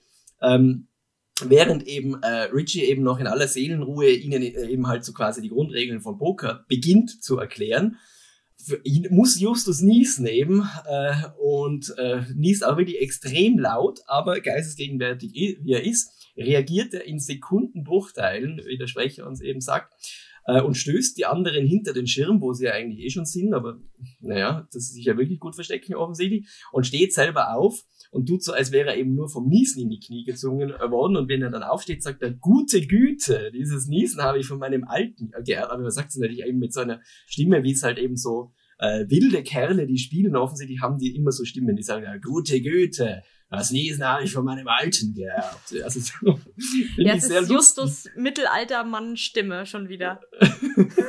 ja, aber gleichzeitig auch so ein bisschen eben verwegener. Äh, genau, noch ein bisschen Trucker, so. fieser. Ja, ja. Also ich mag's gern, wie Oliver Rohrbeck da eben spielt, wie Justus eben spielt. Also das ist. Da glaube ich äh, ihm auch noch einigermaßen. Ich stelle mir Justus ja. ja. auch immer so ein bisschen vor, als ich denke immer, der hat so ein Metal-Shirt an, so ein ausgewaschenes in meinem Kopf. Das passt da dann irgendwie ganz gut zu. Ja, ja, stimmt. Also ich hoffe eben. nicht, dass er hier im Anzug ja. durch die Gegend ja. läuft. Na, kann ich mir nicht vorstellen. Ne? Aber also wie gesagt, sehr gut gespielt, aber was mich an der Stelle wirklich ein bisschen gewundert hat, dass da ja, Justus hat so einen Hall auf der Stimme, was irgendwie für mich nicht mit dem mit dem Raum Spielcasino zusammenpasst, der ja irgendwie mehr so weiche Oberflächen hat und, und Teppich wahrscheinlich und Tapeten und so weiter, wo sie dann eigentlich eher nicht halt und wo viele Leute Voll. drinnen sind und viele Gegenstände. Also, Aber es ist ja ein zweigeschossiger Raum mit so einer Balustrade oben rum, der ist wahrscheinlich ja. relativ hoch. Und ja, ich vermute da nicht, dass sie den Boden mit Teppich ausgelegt haben, wenn das eher ein provisorisches äh, so. Casino ist. Okay. Äh, mich hat es an der Stelle ein bisschen gewundert, aber man kann die Entscheidung, da Halle auf die Stimme zu tun, meinetwegen auch äh, einfach so stehen lassen. Und äh, ähm, der JJ kommt dann gleich mit Justus ins Gespräch, nennt ihn Babyface, finde ich auch schön. Ja. Und fragt ihn halt, was er will. Und Justus sagt halt so, ja, okay, also er ähm, hat das irgendwie von einem Typen, den er jetzt neulich beim Poker äh, ausgenommen hat, hat davon erfahren, dass es dort eben das Spielcasino gibt und äh, wird jetzt halt eben auch gern spielen. Oder lässt sich besser gesagt eigentlich mehr einladen vom äh, JJ, der ihm eben auch 200 äh, Dollar vorstreckt eben und dafür 40% Beteiligung vom Gewinn haben will. Und damit halt eben das äh, nicht auffliegt, dass Justus hier ja eigentlich ein Detektiv bei Ermittlungsarbeiten nee, ist, lässt es sich drauf äh, ein. Übrigens, Jin möchte 40% Zinsen. Das heißt, er leiht ihm 200 und kriegt ah. dafür 40% Zinsen. Das heißt, Justus muss Geld gewinnen. Wie hoch der Gewinn ist, ist wurscht, aber ah. er kriegt auf jeden Fall 80 Do äh, 280 Dollar zurück, wo 40% Zinsen natürlich sehr, sehr hoch sind, aber dafür ist es schnell, einfach und unkompliziert. Und jetzt verstehen wir, wie Onkel Toni so viel Schulden machen konnte. Mm, okay, ja, siehst du eben, das habe ich mir gar nicht, weil Prozent rechnen natürlich überhaupt für mich Katastrophe. Okay, aber jetzt verstehe ich es. Okay, so, ähm, das war der Deal. Alles klar. Genau. Also ich glaube, Justus hat es in dem Moment auch nicht verstanden. Der Jin sagt auch nur 40 Prozent und Justus sagt, aber klaro. ich glaube, er weiß nicht, worauf er gerade antwortet. aber schön, dass er Claro sagt, eben wortwörtlich und nicht etwa okay oder sowas. Also, na, aber Claro. Ähm, was man halt so sagt, wenn man sich auf shady Deals einlässt. Und die Katastrophe ist jetzt natürlich unvermeidlich, Justus bleibt aber kühl ins Mark, weil eben Justus kann ja gar nicht Poker spielen. Was mich jetzt schon wundert, er weiß, wer Robbie Nash ist, er weiß, äh, in welchem Hotelzimmer Ruby Tuesday geschrieben wurde. Poker, die Grundregeln hat er sich noch nie angeschaut. Aber ja, ist halt so. Ähm, das ist ja und jetzt Sport. passiert eben. Das interessiert ihn nicht so. Ach so, in dem Moment, Robbie Nash weiß er auch. Also, ja, ja keine Erklärung äh, dafür. Ja, man weiß es nicht. Jedenfalls eben, er bekommt dann halt eben Jetons zugeteilt und wird an den äh, Tisch, bekommt eben die, die äh, Karten in die Hand. Und jetzt passiert eben etwas, was halt eben auch so ungefähr in jedem Film passiert, in dem äh, Poker vorkommt oder in jedem Kunstwerk, in dem Poker irgendwie verarbeitet wird. Oh. Was aber, glaube ich, bei Poker einfach nie geschehen kann. Nein. Nämlich, äh, Justus macht einfach mit, mit Handzeichen und mit, mit verschiedenen äh, äh, gestischen Zeichen signalisiert er eben immer dem Richie, was für Karten er hat und Richie signalisiert ihm zurück, äh, was er zu tun hat, damit dann quasi Richie spielt für Justus. Und es ist einfach so, dass bei Poker Leute, die mehr als einmal Poker gespielt haben, machen eines, sie schauen ihre Mitspieler innen ja. sehr, sehr, sehr genau ja. an. Weil es wirklich du bist geht, neu jede, am Tisch. Also, ja, ja, also ah. mehr in der Aussage kann man nicht sein. Und das ist halt wirklich, das ist das, man will natürlich ja eben alle Signale von denen äh, ähm, äh, lesen können, eben auch nicht einmal, weil man glaubt, dass die betrügen wollen, sondern eben auch, weil man halt eben äh, aus ihrer Körpersprache halt eben lesen will, ob sie vielleicht blöffen oder nicht blöffen oder sonst irgendwie ja. eben äh, ähm, das ist ja eben das, was Poker halt eben, äh, wenn man es halt um was anderes als nur um Spaß spielt, eben ausmacht, tatsächlich halt eben, dass man halt da wirklich sehr gut darin sein muss, andere Leute zu lesen. Und das würde sofort auffallen. Also es ist genau. komplett unmöglich. Aber es ist etwas, das muss man jetzt an der Stelle für das Hörspiel in Schutz nehmen. Es passiert ja wirklich in jeder anderen Szene, in der Poker sonst irgendwo vorkommt, auch. Also. Ja, aber halt, ja. ich weiß nicht, warum sie sich auch das ausgesucht haben. Er, er, er hat zwei, zwei Achten und dann sagen sie, Justus tippt sich achtmal unauffällig ne gegen den Nasenflügel. Kennt man die Geste? Das ist super unauffällig. Also wenn du das achtmal machst, dann wird niemand sagen, was machst du denn da? So. Ja, ja. Und natürlich, äh, hier wird ganz deutlich, Poker ist kein Skillspiel. Wenn Justus voll Noob mhm. dahin kommt und nach einer halben Stunde komplett alles gewonnen hat, ja, beweist mir mal wieder, ja, das ist halt wirklich, ja, hat nichts damit zu tun, äh, wie, wie, gut du in Kartenspielen oder so bist. Das ist ein eigentlich normal ein reines Psychologiespiel, sagt man ja auch. So, das, ja, ja. Also ich meine eben, wie gesagt, also ich selber eben, äh, wir haben es ja eben beim letzten Mal, wo wir dann die, wo wir schon die, die Folge gelost haben, kurz drüber gesprochen, so unsere eigenen Bezüge zum, zum Poker und meine sind ja die, dass ich lustigerweise ja doch relativ ein faszinierendes Spiel finde. Äh, auch wenn man eigentlich so eben, wenn man sich mich so ein bisschen kennt, sich glauben würde, das könnte mit mir eigentlich wenig zu tun haben. Aber ich finde eben gerade eben diesen, diesen, diesen Aspekt des, des, des Psychologischen und auch eben dieses äh, kleine Psychokriegsspiele, die man da halt eben spielen kann, vor allem wenn man halt eben nicht wirklich um Geld spielt oder nur um mhm. kleine Bagatellbeträge, dann macht es ja wirklich eben Spaß, da eben auch so äh, die Freundinnen, mit denen man gemeinsam spielt, da halt ein bisschen so zu äh, unter, unter psychologischen Druck zu setzen, eben, indem man halt eben große Bluffs durchführt und so weiter. Das finde ich eben alles sehr faszinierend. Und ich, also eben, ich glaube, das ist etwas, was Poker in hohem Maße ausmacht. Und halt, ja. was es wirklich auch ist, ich meine, natürlich ist es ein reines Glücksspiel, aber halt eben, man muss halt die Wahrscheinlichkeiten, die es tatsächlich gibt, die kann, die sind ja bekannt eben, wie wahrscheinlich ist es, welche Blätter eben äh, äh, äh, jeweils, wie häufig die kommen.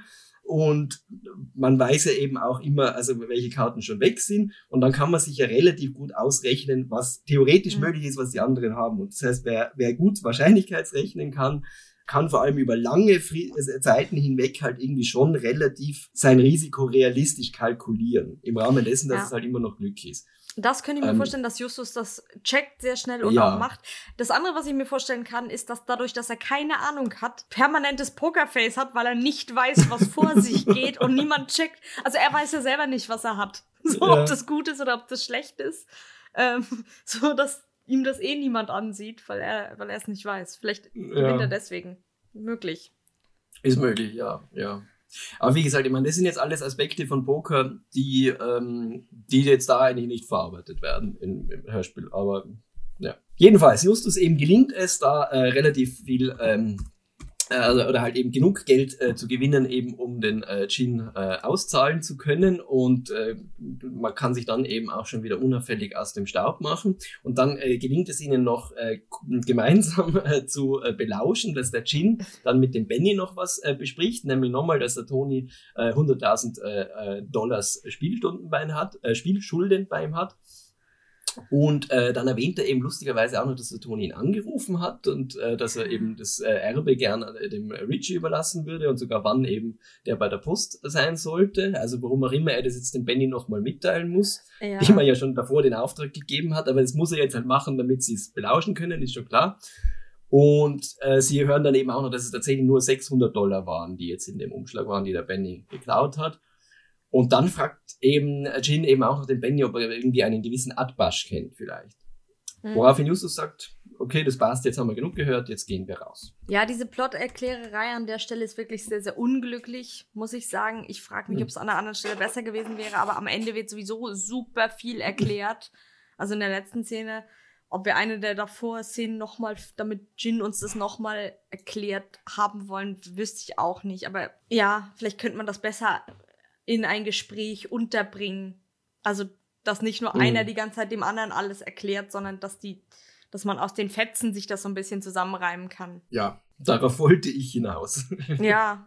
Nächste Szene, Szene 5. Äh, sind wir zurück im Auto, meine ich? genau, in Peters MG. Ah, in Peters MG, ich war nicht sicher. Später äh, heißt es irgendwann Bobs gelber Käfer, weil wir uns bei, Ja. bei den Musikpiraten damals noch gefragt haben. Da war er nämlich rot. Mittlerweile ist er, ist er endlich gelb, der Käfer. Aber ähm, genau, sie sitzen im Peters MG äh, und Justus weiß mal wieder Dinge. Also nämlich, dass äh, dieser äh, äh, Chinese mit Augenklappe, um nochmal ein Klischee auch Mhm. übrigens, ja, er ist ein Unterweltboss, er ist ein gesuchter Bandenchef und er hat eine Augenklappe. ja, dass, dass er das ist und von der Polizei gesucht wird und so weiter und ganz gefährlich. Und wir geben Inspektor Cotter einen Tipp, na klar, weil wir haben ja das jetzt hier, dieses super geheim versteckte Versteck, Versteck gefunden. Und es ist irgendwie jetzt rätsellöse Zeit, weil Richie weiß jetzt, dass es eine Schnitzeljagd ist, weil er Mhm. krass wie er ist, aus dem Satz jagte seinem Essen nach, das paniert und meistens flach auf Schnitzeljagd gekommen ist. Da denke ich mir auch, Mhm. ja, das ist. Also vielleicht liegt es an Österreich, dass ich Ja. auch beim ersten Mal hören sofort wusste, dass es hier Schnitzeljagd gemeint ist, aber ich glaube, das geht allen so. ähm, aber die haben, die haben halt äh, ungefähr drei Stunden dafür gebraucht. Dafür kommt jetzt eben rätsellöse Zeit, sieben Peeren in der Scheune. Äh, heißt es Peeren, Beeren, Birnen.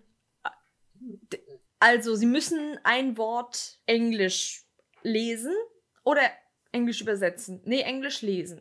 Justus Okay. sagt Englisch lesen, ja. Also Was auch immer das heißen soll. Peeren. Und dann wird irgendein Buchstabe ausgetauscht. Ich hab's wieder vergessen, welcher. Ich Das E raus, das I rein, ja, ähm, so sagt Justus eben. Aber, okay, also dann ist es tatsächlich P-A-E-R-E-N, oder? Ja, aber und daraus wird dann Pier. Also ich, dann ist immer nur der Plural, also halt ich, also Hä, stimmt. Ich dachte, ja, dann sind wir bei Peer. Das I raus, das E raus, das I rein. Beeren. B-E-E-R-E-N. ah, die, also so wie die Früchte, kleine Beeren. Ja, ach ah, und die sind Peeren mit E. Woher ah, weißt du denn, welches sein. E du gegen I austauschen musst, Justus Jonas? Ja, weil äh, Bayer ist nix und Pyre. Okay. Äh, auf jeden Fall lö lösen sie dieses Rätsel ganz spontan. Justus Ja. redet einfach so schnell. Ich habe es einfach akzeptiert, dass sie es an der Stelle lösen. ja. Ähm, weil ich gedacht habe, das ist mir jetzt zu mühsam, das alles nachzuverfolgen. Ähm, Pier 7, Halle 9, ja, Halle 9. ja. Und äh, jetzt sagen sie, hm, ja, aber was ist denn der englische Patient? Oh, was ist sein rostiger Bruder? Ja, hm, das wissen wir nicht. Aber statt zu sagen, ja, wir recherchieren das jetzt mal, weil englischer Patient, offensichtlich sagt ihnen das ja was, weil später wissen sie dann schon, dass es ein Film ist, könnte man ja meinen, das hat was damit zu tun, man könnte schnell mal recherchieren gehen. Nee, machen wir nicht, sondern äh, wir treffen uns dann morgen und fahren einfach äh, zur Pier, Pier 7, Halle 9 und gucken uns da um, wie Detektivarbeit halt funktioniert. Also, ja. Genau. Ich denke, normal würde Bob zu Hause bleiben und recherchieren und die anderen beiden machen die Action, aber gut. Ja, das geht an der Stelle nicht, weil sie werden ja später erst getrennt. Ja. Ja, ich habe eigentlich eh nicht mehr zu ergänzen, eben außer halt eben auch wirklich ratlos Dreinblick, Emoji, die Rätselauflösung. Ich habe es nicht gecheckt, aber es kann an mir liegen. Wahrscheinlich ist es im Buch total nachvollziehbar. Ja. Sie sind also in der nächsten Szene am Hafen und jetzt gibt's endlich gute News. Der Richie hat nämlich die zweite Hälfte vom Brief, weil der Onkel Tony hat ihm eben den ganzen Kram nochmal geschickt und mit der Begründung, dass er nicht weiß, ob er äh, tatsächlich beim ersten Mal den Brief schon mitgeschickt hat und er liest dann gleich freudig die zweite Hälfte des Rätselgedichts vor, doch sein Bruder war der Mann, rostig hing er nebendran, öffnete sich, um zu zeigen, was ihm drin, innen drin zu eigen. Jetzt war alles gut zu sehen, doch wird Atbasch es verstehen. Wieder auch rätselhaft, aber Justus weiß ja eben, wie er alles weiß in dieser Folge, was Atbasch ist, immerhin. Er nennt es eine Geheimsprache aus dem jüdischen Kulturkreis. Äh, und also vielleicht eben nur, ich muss es einfach sagen, weil ich, ich hasse dieses Wort Kulturkreis einfach so furchtbar äh, sehr, weil es, es, es klingt immer so, wie glaube ich, also Kulturkreis wird immer von Leuten gesagt, die irgendwie schon wissen, dass sie jetzt eigentlich damit irgendwie was, was xenophobes, rassistisches oder sonst wie Dummes sagen. Dann sagen sie lieber Kulturkreis als andere Begriffe. Aber Kulturkreis ist genauso schlimm und übrigens auch ein Begriff, den die äh, Nationalsozialisten eben auch gerne verwendet haben. Also, liebe Leute, gewöhnt euch ab, das zu sagen, aber nein, ja. Ich will Justus ja, jetzt an der Stelle nicht. Aber ich, mo ich, mochte ja ganz gerne ähm, in dem, ähm, war das Desintegriert euch von Max Scholleck oder war das das Neue? Wo er, wo er von einer, äh, wo er sagt, wir sollten die deutsche Leitkultur durch eine jüdisch-muslimische Leitkultur ersetzen. das ist ein sehr, sehr schöner Aufruf, weil deutsche Leitkultur echt so ein, so ein Begriff ja. ist. Da, da stößt es einem alles auf, da dreht sich ja. eben das Ines so doch aus und man denkt, oh, Deutsche Leitkultur sind einfach Worte, die ich nicht in einem Zusammenhang haben möchte. Und ähm, ja, da, da, zum, so viel zum Exkurs ähm, Kulturkreis. Ja. Aber äh, Max Scholleck desintegriert euch.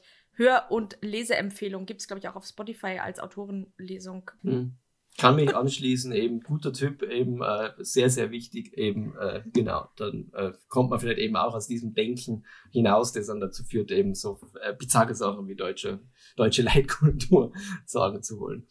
Genau, aber eigentlich geht es ja nur um Atbasch und das ist eben eine Geheimsprache, eigentlich ist es eher eine Art von Codierung eben, da mhm. wird halt einfach der, der erste Buchstabe des äh, Alphabets mit dem letzten vertauscht, der zweite mit dem vorletzten etc., also ganz einfache Schlüsselung. Und wenn man den Schlüssel kennt, ist es damit ganz leicht, eben eine kodierte Botschaft äh, zu dekodieren. Sie ist aber jetzt eh noch nicht relevant. Sie sind ja eben bei der Halle 9, die glücklicherweise auch unverschlossen ist. Und dort suchen sie eben diesen Bruder des englischen äh, Patienten. Dann diskutieren sie ein bisschen eben über den gleichnamigen Film. Finde ich wieder schöne äh, ja. Fun Facts, äh, die sie da so aufzählen. Internet Movie Database Wertung aktuell bei 7,4 von 10 übrigens falls es wen interessiert.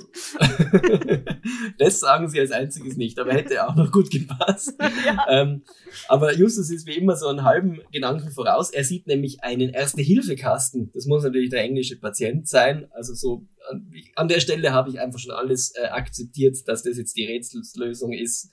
Erste Hilfe Kasten. Ja, der muss halt. Englisch sein, damit wir etwas Englisch gelesen haben vorher. Ja. Deswegen hat ja. nichts mit dem Film zu tun, keine Ahnung. Also all die ja. hilfreichen Dinge, die sie da wissen, helfen uns halt leider nicht. Ja. Äh, Aber deswegen mussten sie auch nicht recherchieren, klar. Ja, eben. Weil sie wussten, eh, dass sie es also, nicht brauchen.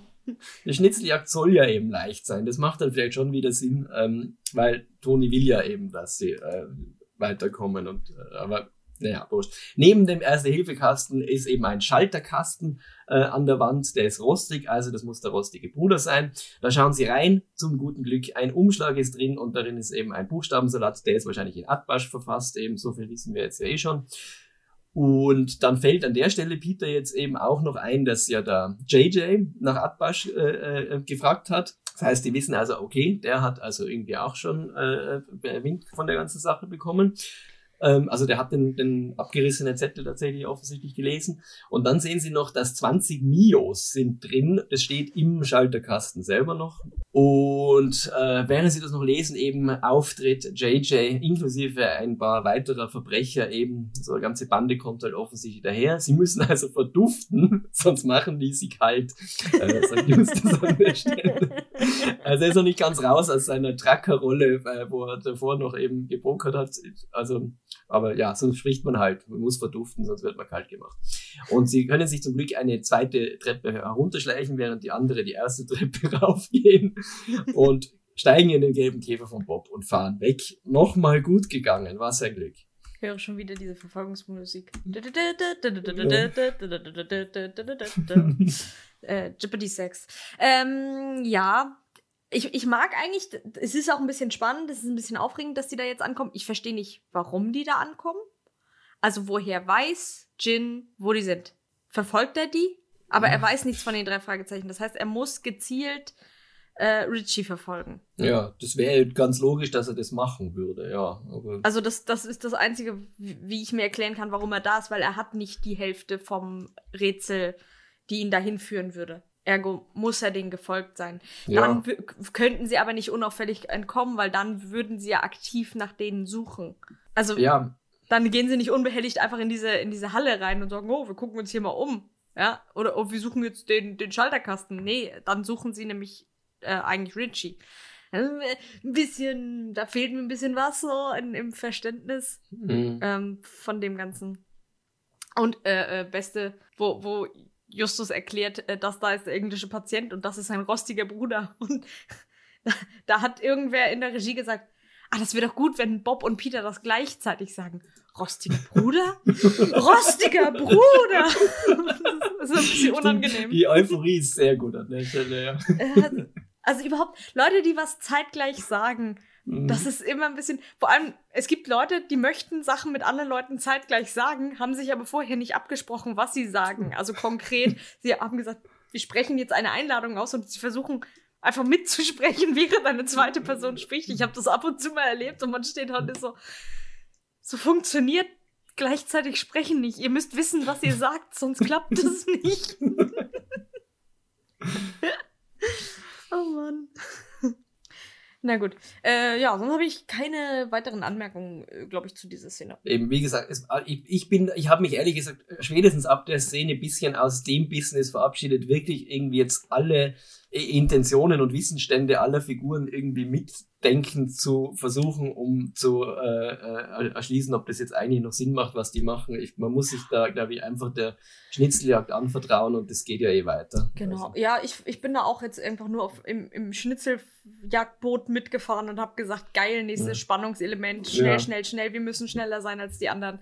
Äh, das ist der, der Flow und der Modus. Da denke ich dann auch, wieso sind wir jetzt nochmal Zentrale? Können wir nicht einfach weiter durchziehen. Aber nein, wir machen jetzt nochmal äh, noch mal kurz runterkommen, bevor wieder die Action in Gang tritt, weil mhm. dann geht sie nämlich, Überraschung, Überraschung, Holter die Polter, richtig los. Aber gut, äh, Szene 7, die Zentrale. Mhm. Äh, Inspektor Kotter ruft an und sagt, die Spülhölle war leer, die äh, Vögel waren ausgeflogen.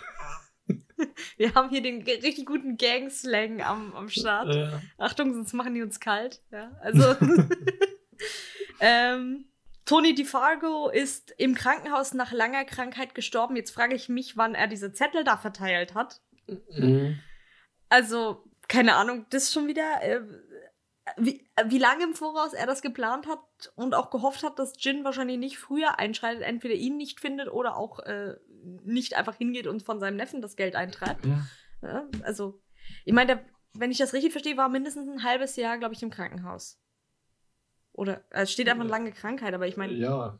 klingt für mich jetzt danach. Übrigens gibt es Schuhe, die heißen Tony Fargo. Ansonsten habe ich den Namen nicht gefunden. aber mhm. that's it. Ja, aber und Justus sagt, ab jetzt müssen wir höllisch aufpassen. Das ist schon mhm. wieder, wir, wir müssen noch vorsichtiger sein. Noch vorsichtiger. Ja. Wow. Also ihr wurdet offensichtlich verfolgt schon mit ein bisschen aufpassen äh, hätte man das vielleicht normalerweise bemerkt, aber jetzt müssen sie höllisch aufpassen, um nochmal mhm. zu sagen, höllisch, damit wir nochmal haben, Pokerhölle, das war der Titel. Ich glaube, Peter sagt das auch ganz am Anfang einmal. Sagt er irgendwas mit Hölle, meine ich. Einfach damit wir es mal erwähnt haben. Könnte sein, ja. Also mich hat es an der Stelle ja wirklich auch gewundert, dass der Inspektor Kotter jetzt nicht eben ihnen auch nochmal sagt, ja, Jungs, ihr müsst jetzt wirklich mal höllisch aufpassen, weil das sind jetzt wirklich schwere Verbrecher und die sind wahrscheinlich böse auf euch, weil, sie, weil ihr sie verpfiffen habt eben und sie ausfliegen mussten, die Vögelchen. Ja, das stimmt auch. Also, weil, weil irgendwie müß, müssen die ja davon äh, mitbekommen haben, wenn das letzte, was ja. passiert ist, dass Justus da reingelatscht ist. Ja, eben. Könnte eben. man sagen, also. vielleicht schützen wir euch oder so, aber nee, das. Ach, ja da wir, da, da wir ja wissen, dass das am Ende nicht passiert, passiert das halt in dieser Folge nicht. Das ist wie bei mehreren Sachen so. Man könnte Stimmt. sich meinen, man würde was anderes tun, aber das, da das nicht handlungsrelevant ist, passiert das nicht. Ja. Ähm, ja, jetzt kommt Richie vorbei, die haben sagen dann, oh nein, wir müssen, wir müssen Richie sagen, dass sein Onkel tot ist. Ja, genau, äh, aber das weiß er ja. schon, Dakota hatte ihn auch schon angerufen. Äh, kein Problem. Und ähm, Richie sagt, nein, nein, das, er hat sich eh damit schon abgefunden. Er hat das seit heute Nachmittag schon verarbeitet, kein mhm. Problem. Mhm. und äh, will jetzt weiter Rätsel lösen. Justus hat das Abwaschrätsel natürlich schon gelöst. Gut, auch nicht schwer. Machst dir eine Liste, guckst es einmal durch. Gelöst. Warum Bob da so beeindruckt ist, weiß ich jetzt auch nicht, weil Justus hat ja erklärt, wie es funktioniert. Ohne dass ich ja. sie gesehen habe, habe ich es instant verstanden und habe gedacht, ich könnte das wahrscheinlich auch lösen. Ja. Jetzt ohne mich selbst beweihräuchern zu wollen, aber wenn du die Lösung yes. hast, ist es halt einfach. Genau. So, und jetzt möchte ich nochmal zurück zur geheimen Treppe. Da hieß es, wenn das Rätsel schon einmal verschlüsselt war, dann ist der Text nicht nochmal verschlüsselt. Das war, das war Justus Jonas Prämisse an der Stelle. Mhm. Ähm, und jetzt war das schon mit Atbasch verschlüsselt und trotzdem ist der Text Redmond drittes Straßenpflaster 50 Westen 50 rechts äh, 30 links locker gebackenes im Auge. Genau. Bin ich schon wieder so. Äh, klingt aber irgendwie verschlüsselt. Also wenn du, also was heißt es klingt? Sie sagen Redmond drittes Straßenpflaster, können sie auch einfach sagen Redmond Gully. Ja. Weil es ist halt fucking, ja. Gut, aber das ist, das ist ja schon in der nächsten Szene. Aber das, das, das ärgert mich jetzt hier, wenn du in dem einen sagst so und in dem anderen jetzt brauchen wir trotzdem wieder eine Verschlüsselung, auch im Text. Weil, okay, vielleicht weil sie den Schlüssel quasi im Text vorher mitgegeben haben. Dass Atbasch der Schlüssel ist. Hm, ja.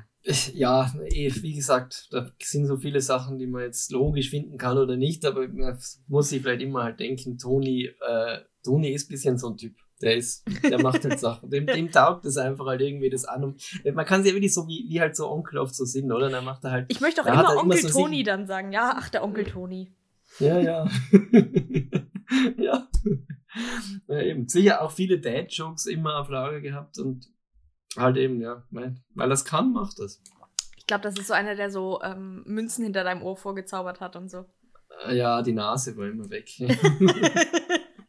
Ja, die, seit 15 Jahren laufe ich ohne Nase rum. Die hat immer noch Onkel Toni. Die hole ich mir jetzt zurück. Richie äh, hat eine Vendetta da. ja, so muss es sein. Äh, Mini-Anmerkung noch zu der Szene. Ich habe das schön gefunden, wo sie da, da, die drei Fragezeichen diskutieren, da kurz darüber, wer eben so diese Care- und Sorgearbeit übernimmt, um dem Richie die äh, schlechte Botschaft zu überbringen. Und mhm. Peter äh, nimmt dann den Mut zusammen und sagt, okay, er übernimmt das. Und Bob sagt dann wirklich so ganz liebevoll. Ich finde das sehr schön. Ja. Und also es finde ich mag es immer gern, wenn sie so ein bisschen äh, so, so, so lieb und und und ähm, ja, wenn sie einfach auch so emotionale Arbeit füreinander leisten und sich halt wirklich eben ihre Gefühle mitteilen. Das mag ich immer, wenn sie es machen und äh, drum Mini-Anmerkung hier hat es mich äh, sehr gefreut. Auch wenn es dann im Endeffekt total irrelevant war, weil ja Richie sowieso, ja. wie du schon gesagt hast, den Tod schon längst verarbeitet hat. Er hat ja im Grunde schon damit gerechnet. Ja. Also warum man das auserzählt, aber dann nicht, wie sie in, äh, in der Redmond Street den Gullideckel ähm, öffnen zum Beispiel. Ich frage mich immer, ja. wer hat denn Sachen zum Öffnen für einen Gullideckel? Gut, wie gesagt, ist, ist nächstes ja. Jahr, da können wir gleich drüber reden. Aber ja, ja von mir, wir können eh, kommen wir gleich rein. Eben, ja. eben, sie fahren in die Redmond Street und das wird jetzt eben nur uns nacherzählt, eben, dass eben dieses äh, Straßenpflaster eben der Gullideckel sein muss, wie ein Pflaster für die Straße. Also, wie mhm. gesagt, ich finde irgendwie die, die Schnitzel ja gleichzeitig komplett unpackbar schwer und komplett easy und so random zwischen beiden durch. Also, ähm, ich, ja, aber die drei Fragezeichen und Richie gemeinsam schaffen das gut. und finden dann eben halt auch raus, dass da in diesem Kanal ein Gesicht gemalt ist und das hat einen lockeren Backstein eben, wo das Auge ist und dahinter finden sie eine Papierrolle mit einem Rebus, weil Rebusse hatte er besonders gern, also er der Onkel Tony. Ich dachte, Poker hatte er besonders gern. Naja, gut. Ja, ja Poker. Der Poker, ist ein vielschichtiger Rebusse Mann. Und, ja, offensichtlich. Ähm, genau, und sie sehen dann gerade noch also einen Igel, und irgendwas mit den letzten drei Buchstaben, so viel sehen Sie. Dann kommt aber schon wieder JJ dazu. äh, und äh, sagt jetzt, dass äh, der Benny tatsächlich eben den Justus wiedererkannt hat und dass eben wegen ihm das Casino hochgegangen ist, weswegen er sich eh nochmal mit ihm in Verbindung setzen wollte, aber das ist jetzt gar nicht einmal das, weswegen er da ist. Er ist nämlich da wegen der Erbschaft vom Onkel Tony und dann entführt er eben den äh, Richie gemeinsam mit den, äh, den Bob. Der Bob soll sozusagen als Versicherung da sein, dass sich der Richie nicht dumm stellt damit sie eben das Geld dann für ihn, also für den JJ, äh, finden. Und äh, Justus und Peter äh, wird eingeschärft, sie sollen sich still verhalten und eben äh, nicht irgendwie die Polizei informieren oder sonst irgendwas. Und sie versprechen das und damit ist dann offensichtlich der Gangsterboss auch eben, denkt sich, der Plan kann nicht schief gehen, eben Voll. die lasse ich zufrieden und mit den anderen beiden haue ich ab. Ja. Und wenn eben, das verspricht er dann auch noch, finde ich nett vom, vom äh, Jackie Chin an der Stelle, dass er wegen des Casinos, also wenn das mit der Erbschaft, wenn das genug Geld ist, dann lasst er mit sich reden wegen des, eben, dass er sogar sagt mit Genitiv, wegen des Casinos, lässt er dann noch mit sich reden, dass er da offensichtlich das verzeiht. Ähm, aber eben nur vielleicht. Okay. Äh, finde ich, äh, finde ich nett, dass er eben da gleich schon mal irgendwie die menschliche Seite eben auch zeigt. Dann sagt er eben auch noch, ist das klar? Am Schluss, worauf ja. Peter dann den großartigen Witz macht, ja, sie sprechen ja kein Chinesisch. Willst du ihn beleidigen? Natürlich spricht er Chinesisch. Fließend. Außerdem Latein, Spanisch, Französisch und Mandarin. Was? Ja. genau. Also wie gesagt, ich ärgere mich ein bisschen über, über diesen Gullideckel. In, in, ständig in irgendwelchen Filmen und Serien verschwinden Leute durch die Kanalisation. Ich denke mir, wo habt ihr denn hm. das Werkzeug her, um Gullideckel aufzuheben? Die sind sehr, sehr schwer. Dieser Eingang ist sehr, sehr schmal. Du musst dann eine nervige kleine Treppe runter. Äh, für Justus auch ein bisschen schwierig, kann ich mir vorstellen. Aber mhm. weiß ich jetzt nicht. Also kommt drauf an, wenn die da größer sind in den USA, möglich. Ja, will ich, will ich jetzt nicht mal, nicht mal sagen. Und jetzt habe ich schon wieder die Frage, woher weiß JJ, wo die sind? Die sind gerade unterirdisch unter ja. einem Gully-Dingens.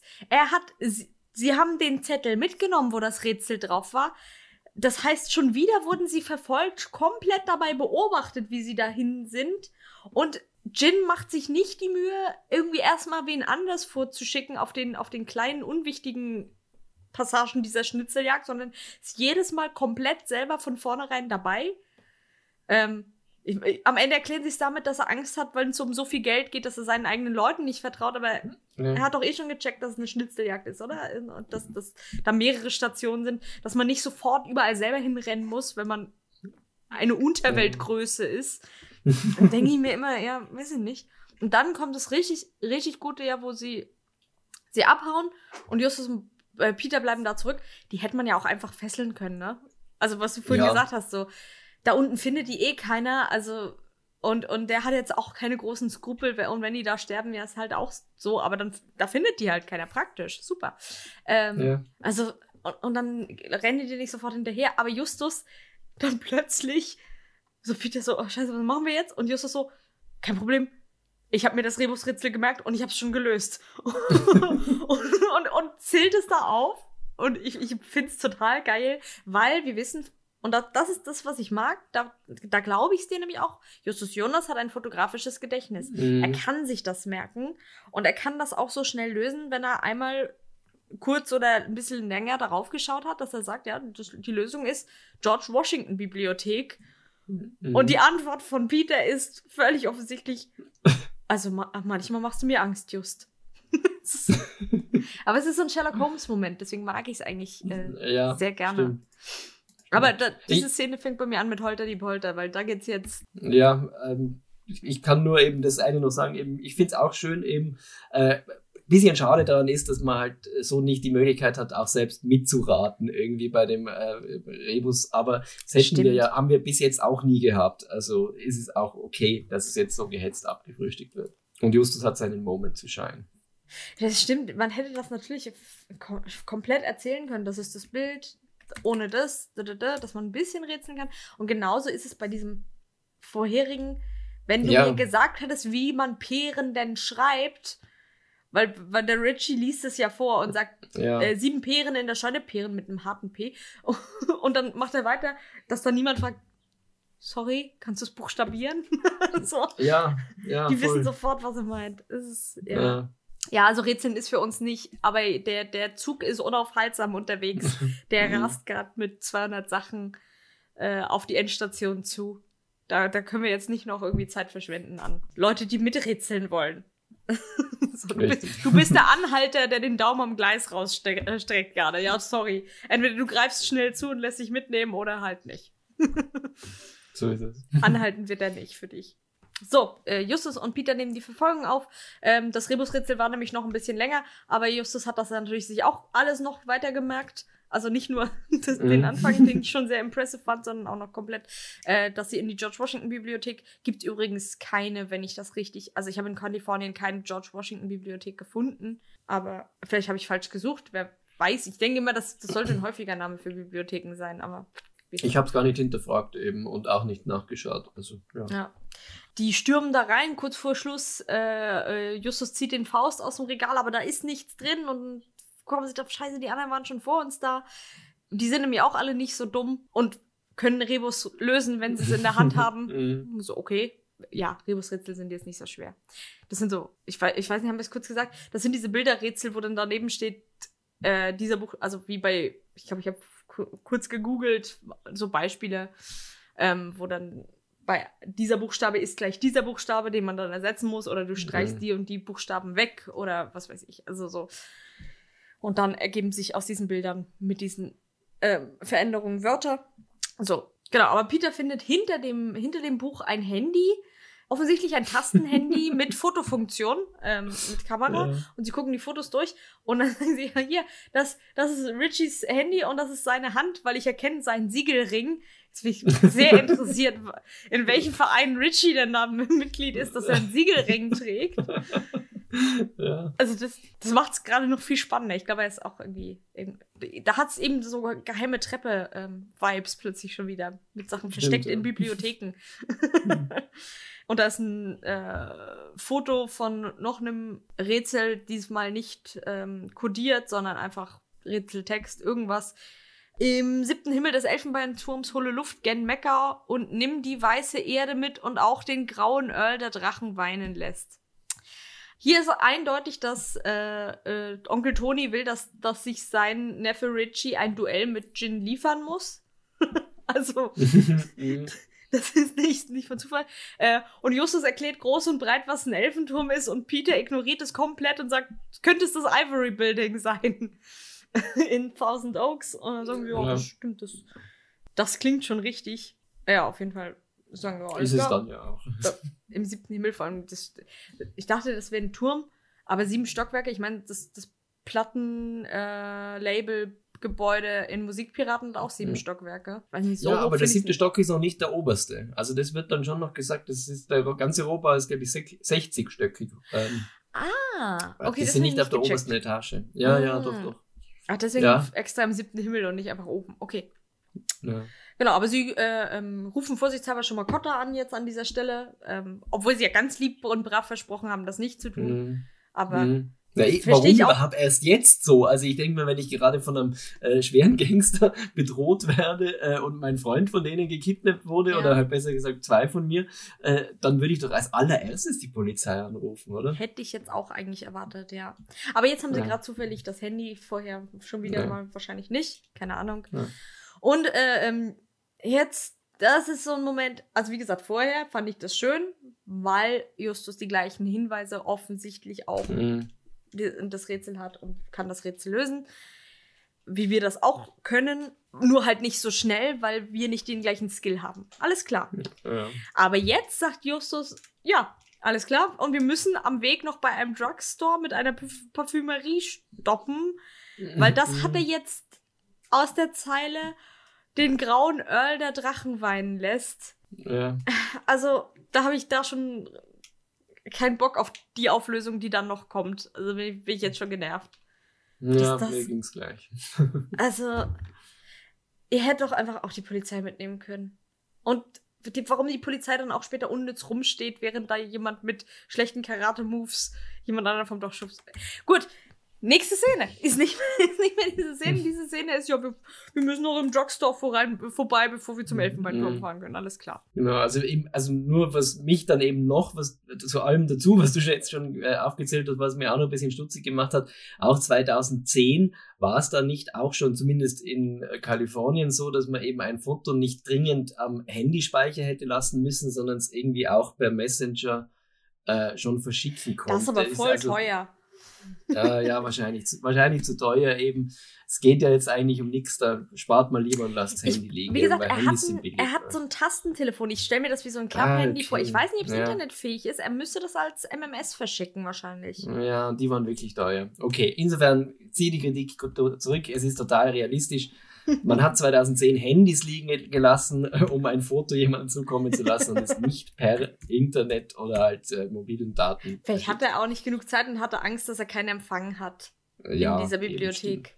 Na, ist klar. Ja, ich bin auf Richies Seite. Der, der Boy macht das gut. Auch wenn er der Bösewicht wäre, ich finde, er macht diesen Plan gut und er führt es ja, durch. Niemand kommt ihm drauf. Also. Ja. ja. gut, also wir kommen jetzt im Elfenbeinturm an. Äh, und auf der Ostseite eben wegen Mekka, so das habe sogar ich gecheckt, eben müssen sie suchen. und dort ist eben so ein Luftschacht eben äh, mit inklusive einer Warteklappe, das heißt also hohle Luft, hohle, hohler Luftschacht eben, da müssen sie nachschauen. Also sie sind jetzt in diesem Fall eben ähm, Richie und äh, Bob, die von äh, JJ weiterhin bedroht werden. Äh, und im Luftschacht drinnen ist aber nur ein Kästchen voller Sand und ein Brief.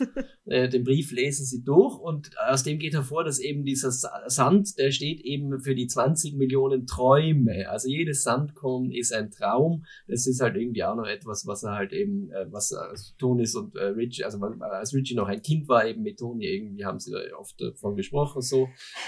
Und er wünscht ihm einfach nur noch viel schönes Leben mit seinen vielen Träumen äh, JJ ist natürlich wahnsinnig äh, verärgert, dass es hier die 20 Mios nicht 20 Millionen Dollar waren, sondern nur Träume. Es ist alles nur äh, ein, äh, ja, eine Verarschung war eben aus, aus seiner Sicht. Äh, hat den Brief ja schon in der Hand eben, das wird dann später noch relevant. Ähm, und äh, während das noch passiert, kommt eben Inspektor Cotter jetzt viel zu spät, warum auch immer, dazu und sagt eben, es ist alles umstellt, eben der JJ soll ausgeben, äh, aufgeben. Das macht er aber natürlich nicht. Bob schlägt ihm dann Geist ins gegenwärtig die Waffe aus der Hand. Und jetzt kommt, wir haben es davor schon angesprochen, die Karate-Szene. JJ eröffnet uns, er kann Karate, macht Karate-Geräusche, treibt die beiden an den Rand des Abgrunds. Und äh, gerade noch im letzten Moment, bevor die beiden dann eben wirklich in den Abgrund äh, durch Karate-Schläge äh, hinuntergeworfen werden, kommt Justus und versprüht eben Parfum, was einen Schock äh, hervorruft ruft bei äh, Jackie Chan. Äh, der ist dann eben kampfunfähig gemacht damit. Er sagt dann noch irgendwie was, ich weiß nicht, soll das dann irgendwie Chinesisch, ja. Mandarin, irgendwas sein? Ich hab's nicht verstanden, also nicht einmal genau wie, was es äh, phonetisch irgendwie äh, ähm, sein soll. Jedenfalls, er wird dann eben abgeführt äh, von der Polizei. Äh, dank Justus eben äh, war es ein leichtes, ihn. Äh, also ich meine, warum die ganzen Polizisten eben, auch wenn er Karate kann, ihn davor nicht, wenn er schon entwaffnet ist, eigentlich äh, überwältigen konnten. Na, ja, es ist halt so. Ja, und das ist jetzt dieses Ende, wo, wo ich denke, es fühlt sich für die Geschwindigkeit, mit dem, und bleibt bei mir in dieser Metapher, mit dem hm. dieser Erzählzug auf den Endbahnhof zugerast ist, hatte ich erwartet, dass der da voll rein donnert, Explosion, alles brennt, boom, boom, boom, richtig geile Show. Aber irgendwer hat da irgendwie riesige Wattebausch aufgestellt, in den der, der so ganz langsam so rein und dann ist fertig. irgendwie, ja. irgendwie unangenehm. Also, da, da können auch, dass, dass da nochmal coole Sprüche gedroppt werden, wie wenn du nur halb so hässlich bist, wie du dumm bist, vermiete dich an eine Geisterbahn. was zur Hölle ist das denn für ein. Was? Und wie gesagt, der ist entwaffnet. Das Einzige, was er tut, ist irgendwie so Trittbewegungen in Richtung Bob zu machen. Bob konnte mhm. auch irgendwann mal Karate übrigens. Mhm. Crimebuster. Ja, ähm, aber das mhm. hat er wieder alles verlernt. Das kann er alles nicht mehr. Die Polizei steht daneben, komplett umstellt, bewaffnet und so weiter. Warum die nichts tun? Also ich meine, so nah beieinander Bob weicht ja offensichtlich zurück. Du kannst Ja. schon auf den schießen. Warum sie dann, warum dann Justus da reinrennen muss und den mit Parfum ansprühen, also dass das die Art und Weise ist, wie hier gerettet wird, ist so. Es, es ergibt halt überhaupt keinen Sinn, dass das dann so passiert. Wenn die Polizei noch nicht da wäre, würde ich es verstehen. Ja. Aber, also, sie könnte ja sehr, sehr wohl später kommen. Naja, eben. Also, eh, da- ja, also ich finde nicht unbedingt, dass die Polizei jetzt schießen muss. Das finde ich ganz gut, dass sie zurückhaltend sind beim Schusswaffengebrauch, aber sie hätten den, irgendwie hätten sie ihn doch leicht überwältigen können, dass da hinrennen oder so. Ich weiß, Eben. ist ja, Also, wie gesagt, sie kommen ja, bewaffnet. Also, ich meine, es ist Ja. amerikanische Polizei. ja, ja. Wieso sollten sie nicht schießen? Ja, er ist ein. Ausländer. So, wieso sollten sie nicht nicht, weiß, schießen? wissen wir ja schon. ja, ist jetzt zynisch, aber ja, so, ähm, ja. Ja. Ja, und das dann der da weggebracht wird und jetzt kommt die nächste Szene, in der wirklich Blackie am Anfang, ich glaube, der stirbt gerade. Der fällt da gleich von der Stange. Das ist ein Du denkst, oh Gott, armer Vogel. Und, und das Einzige, was passiert ist, dass Peter ihn äh, anprammt, schon wieder Blackie hat den Schnabel. Na gut. Also auf jeden Ja. Fall äh, erklären Sie jetzt noch mal, dass der, ähm, dass der JJ an anaphylaktischen Schock erlitten hat, weil er allergisch ist gegen Bergamott, was eben in vielen Parfums enthalten ist, also das Mhm. Öl einer Zitrusfrucht, aber auch zum Beispiel mit dem wird Earl Grey parfümiert. Das weiß man wohl, dass man trotzdem diese Herleitung so ad hoc macht. Ich weiß auch nicht, woher Toni weiß, dass er allergisch ist. Also das ist nochmal was völlig anderes. Und ein Mhm. anaphylaktischer Schock ist eine sehr gefährliche allergische Reaktion. Also, um das einmal zu zitieren, er tritt sehr plötzlich auf und kann durch das gleichzeitige Zusammenbrechen mehrerer Organsysteme Lebensgefahr bedeuten. Ein anaphylaktischer Ko äh, Schock kostet unter einer Million Einwohner jedes Jahr einem bis drei Menschen das Leben. Da wird halt unkontrolliert Histamin im Körper ausgeschüttet bei den Leuten. Justus nimmt das in Kauf. Also, wenn er weiß, was ein Mhm. anaphylaktischer Schock ist und wodurch das ausgelöst wird, dann weiß er auch, was das bedeutet. Das finde ich relativ doll. Also, da denke ich, schieß doch lieber auf den Mann. dann hast du eine Verletzung an einer Stelle, einen anaphylaktischen Schock. Muss man, wenn, wenn da nicht ein Notarzt vor Ort ist oder, oder jemand weiß, wie du die Person behandelst, ist das einfach wahnsinnig gefährlich. Ja, das finde ich eben auch, ja. ja. Und äh, ja, um, um völlig davon abgesehen, dass Justus einfach weiß, weil da der graue Earl steht, was er, glaube ich, auch einfach nur falsch verstanden hat oder so. Ich weiß es nicht. Dass der andere eigentlich wollte, dass er die Polizei mitbringt, aber zufällig hat er, hat er das er richtig erkannt. Das, Ja, wobei der, der, die Polizei ist ja von der weißen Erde, glaube ich. ach so, das ist die weiße Erde. Ja, White Earth. Ah ja, White ja. Earl. Ja, okay. Ja. Gut. Der Drachenwein lässt eh klar, aber äh, also. hm. Und jetzt kommt die Briefmarkenauflösung, wo irgendwie nochmal gesagt wird, ja, Onkel Toni hatte super viele Schulden, aber er ist dann irgendwie wieder zu Geld gekommen. Also, Mhm. das ist halt auch relativ viel Geld. Ich hätte mich schon dafür interessiert, wo er das plötzlich her hatte. Und wie gesagt, warum er davon nicht seine Schulden bezahlt, damit er Ruhe Ja. hat vor dem Typ. Wurscht. Jin hat natürlich auch äh, das Telefon abgehört von Richie, na klar. Ähm, und es wird mehrfach eben betont, dass dieser riesige Aufwand be betrieben wurde, um Jin unter Anführungszeichen aus dem Versteck zu locken. Und er setzt, to äh, der Tony setzt den Richie absichtlich dieser riesigen Gefahr aus, damit Jin keinen Verdacht schöpft. Genau. Das ist die großartige Taktik. Ja, wie gesagt, wie ausführlich, also das, da sind noch, ich habe es bei, bei Spotify gehört, der, die, die, eine normale Drei-Fragezeichen-Folge hat halt 40 Tracks in der Aufteilung. Mhm. Ab 30 geht das hier los, diese Auflösung. Das ist ein Viertel, ein Viertel der Folge ist diese Auflösung, wo halt einfach mehrfach das Gleiche gesagt wird. Mhm. Und dann sagen sie, okay, ja, aber wo ist denn jetzt der Schatz? Äh, und äh, Richie sagt, oder beziehungsweise sagt, hier, ich kann es euch zeigen. Und Justus sagt, ah, ich weiß es auch schon. Lass mich, lass mich, lass die mich. Ich will auch zeigen, dass ich es rausgefunden habe. Äh, der Umschlag, wo eben dieser liebe Brief hier, zwei- 20 Millionen Träume für jeden Sandkord eine, wo das drin stand, äh, da sind draußen nämlich Briefmarken drauf. Hätte einem auffallen können, wenn auf so einem Umschlag zehn Briefmarken kleben für einen Mhm. Brief, der nicht mit der Post verschickt wurde. Aber sie sind zumindest schon gestempelt, deswegen ist er vielleicht nicht drauf gekommen. Und zwar sind das äh, kanadische 12 Pence Briefmarken aus dem Jahr 1859, ähm, die jeweils circa 30.000 Dollar wert sind. Ich glaube, der, der Kurs variiert wahrscheinlich so ein bisschen, je nachdem. Es gibt nur fünf, glaube ich, die ähm, nie, nie gestempelt wurden von denen. Deswegen sind, mhm. selbst wenn sie gestempelt sind, die immer noch wahnsinnig wertvoll. Und ich glaube, sie wollten die. Sie, sie haben eine viel geringere Menge davon gedruckt, als sie eigentlich wollten. Deswegen gibt es einfach so wenig. Ja. Super. Und jetzt hat er diese Briefmarken und jetzt kann er damit irgendwelche Dinge machen. Aber ja, eben 10 Briefmarken, A, 30.000 Dollar. Hätte er seine 300.000 Dollar, 100.000 kriegt Gin und den Rest macht er sich einen großen Spaß draus. Hätten wir machen können. Aber das wäre ja zu einfach ja. gewesen. Dann hätten wir ja kein, keine Geschichte. Oh ja, genau. Und dann, haha, lol. Und Jin hat es schon in der Hand. Hahaha, haha, haha, Abschlusslacher. Na klar. Ende. Tada! Ja. Blackie wird dann, er zuckt dann auch nochmal aus, während sie lachen und wird dann auch nochmal zurück äh, ähm, äh, zurechtgewiesen. ja, na, ich, kann, ich muss nicht wiederholen, sondern kann nur unterstreichen, was du alles gesagt hast. Das war mir an dieser Stelle eben auch viel zu lang und viel zu ausführlich und äh, klarer wird's davon eben auch nicht. Es, irgendwie vielleicht noch die zwei Mini-Sachen, weil wir es jetzt nicht ganz auserklärt haben, eben, dass die äh, ähm, also die weiße Erde, die jetzt noch im letzten Rätsel vorkam, das war jetzt nämlich der Clou für Richie, dass er die Polizei mitbringt, weil er nämlich immer den, äh, den Westernhelden Wyatt Earp White Earth ausgesprochen hat, also den Sheriff Wyatt Earp als White Earth, also weiße Erde, mhm. und drum soll er die Polizei mitbringen. Also auch so wieder mal sein Clou. Er ist irgendwie so random, äh, äh, over the top, schwer oder leicht. Ich kann es gar nicht mal sagen, was er eigentlich ist. Und noch dazu eben, wir können da jetzt als Zuhörende einfach nicht mitraten, weil wir wissen diese, diese Backstory nicht. Ja. So ist es halt.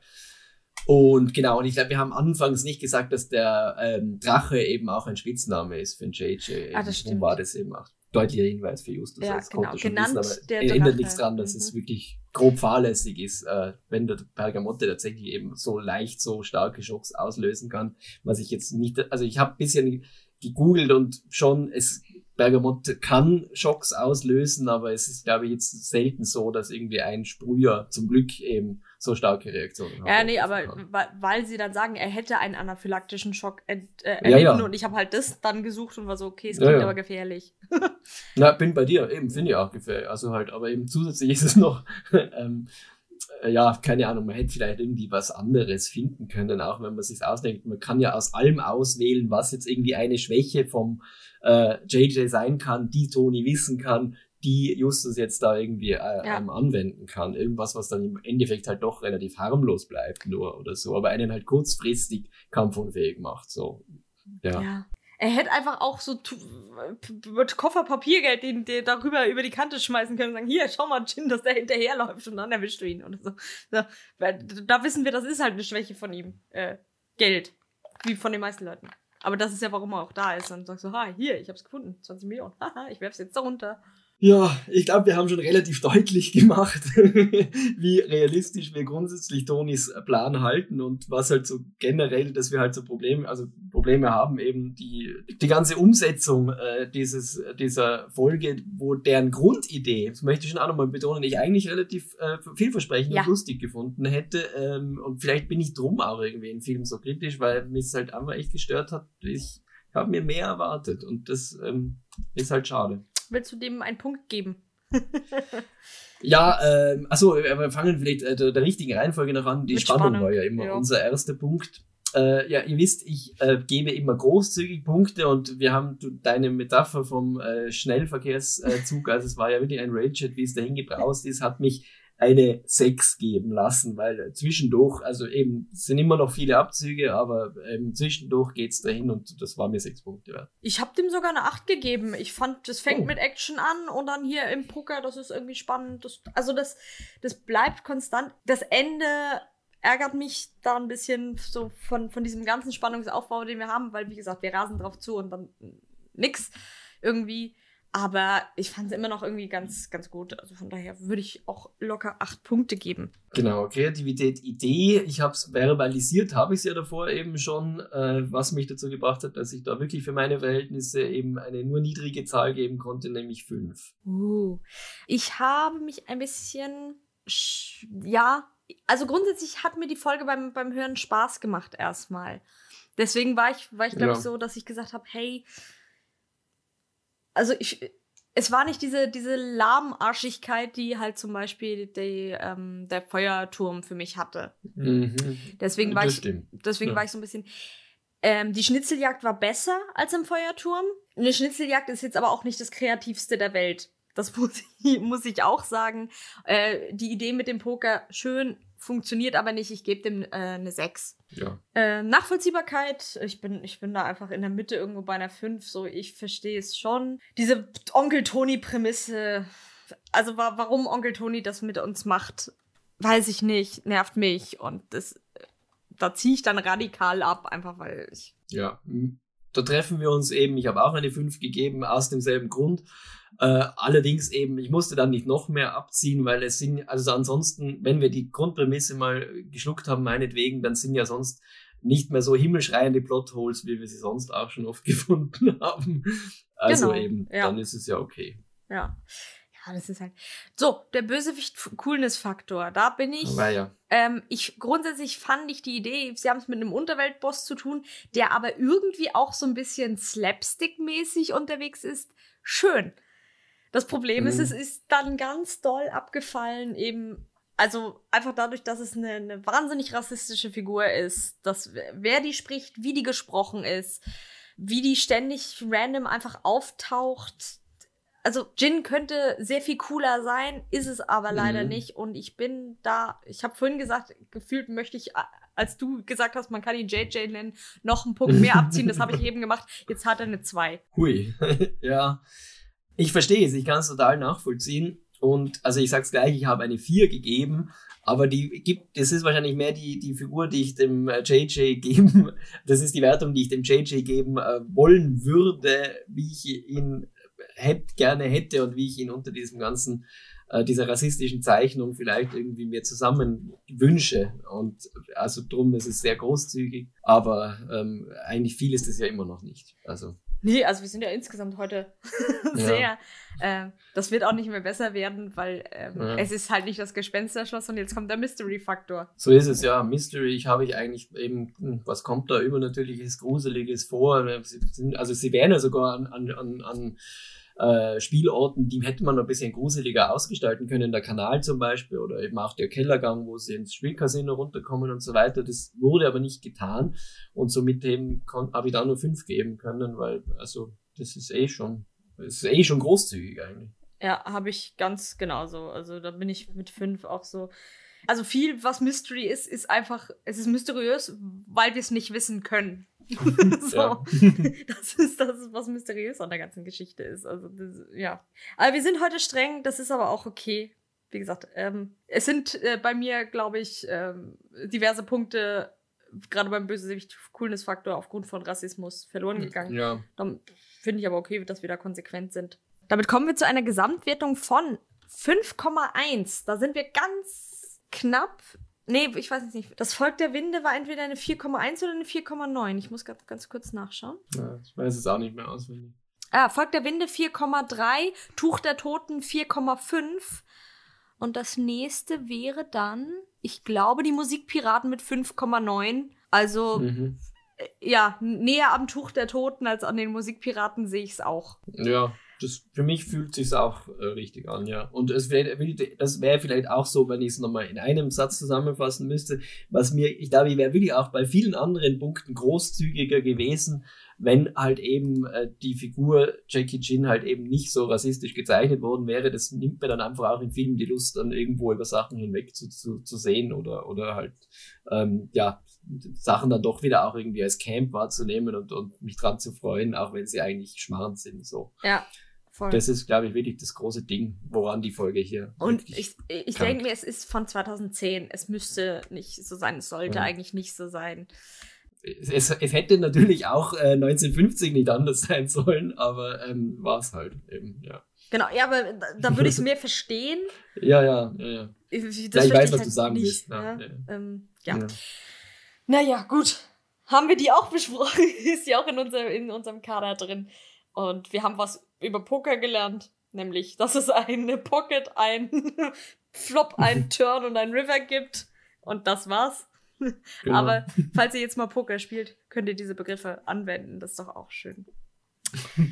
äh, uns fehlt noch eine neue Folge fürs nächste Mal. Sie müsste unter den ersten 100 liegen. Ich habe eh schon die, äh, das Browser-Tab Zufallsgenerator äh, offen und klicke jetzt auf Generieren und habe die 63 bekommen.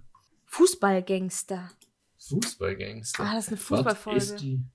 Äh, ja, eben, aber da gibt es ja noch mehr. Ist es die, wo. Mh, hm, nicht gekaufte Spieler, das ist. Na, eben, mit dem habe ich es jetzt verwechselt. Ja, na, eben, das ist, die, die, die, die kenne ich und mag ich natürlich sehr, aber. Dann äh, wird es ja. äh, die Folge 63, die drei Fragezeichen und die Fußballgangster. Ähm, ich weiß nicht, wie deine Fußballkenntnisse so insgesamt sind ja, lückenhaft. Mhm. Ich war in den, tatsächlich auch in den 90er Jahren tatsächlich auch äh, Männerfußball eine gewisse Zeit lang äh, äh mitverfolgt. Eben, das ist mir dann irgendwann zu blöd geworden. Ich habe lückenhafte Kenntnisse von äh, manchen Frauenfußball liegen und ah, äh, ja. international. Aber ich habe äh, gewisses implizites äh, Fußballwissen, das ich habe, weil ich Deutsche bin. einfach nur, weil es und da sind wir beim Wort Kulturkreis offensichtlich. Also das wird überall reingedrückt in alle Nachrichten und Shows und was weiß ich, dass ich Dinge weiß, wo ich sage, keine Ahnung, warum ich das weiß. Es hat mich nie interessiert, aber ich weiß es. Ja gut, das klingt doch, das klingt doch nach einem Plan. Und ähm, ich, also mir sagt es auch wirklich tatsächlich aktuell gerade nichts, was das für eine Folge ist. Also ich muss da wirklich mhm. reinhören. Sonst habe ich immer so ein Gefühl ja. oder so, diesmal. Ich glaube auch tatsächlich, die habe ich noch nie gehört, eben, weil ich habe sie eben mit einem verkauften Spieler verwechselt, äh, was es ja nicht ist. Und dann, ähm, ja, war ja. spannend. Na fein. Äh, fehlt uns noch was? Haben wir alles gesagt? Ich glaube schon. Ne, wir können uns nochmal herzlich bedanken bei allen Leuten, die uns so lange äh, zugehört haben, äh, ja. äh, die uns natürlich gerne auch äh, Feedback geben können, wenn ihnen äh, was gut gefallen hat, wenn es ihnen weniger gefallen hat. Nur wenn sie es in eine Sandwich-Botschaft verpassen, zuerst was Nettes sagen, dann die Kritik, dann wieder was Nettes. Ähm, ja, ja, und ich bedanke mich bei dir. Es hat mir immer Spaß gemacht. Äh, auch über Sachen, die uns stören, sich so, den Mund zu zerreißen, macht ja oft äh, vielleicht sogar noch mehr Spaß, als nur ja. Dinge zu loben. Und ja, äh, cool war's und bis bald wieder. Ja, schön war's. Wir hören uns ganz bald. Bis dann. Tschüss.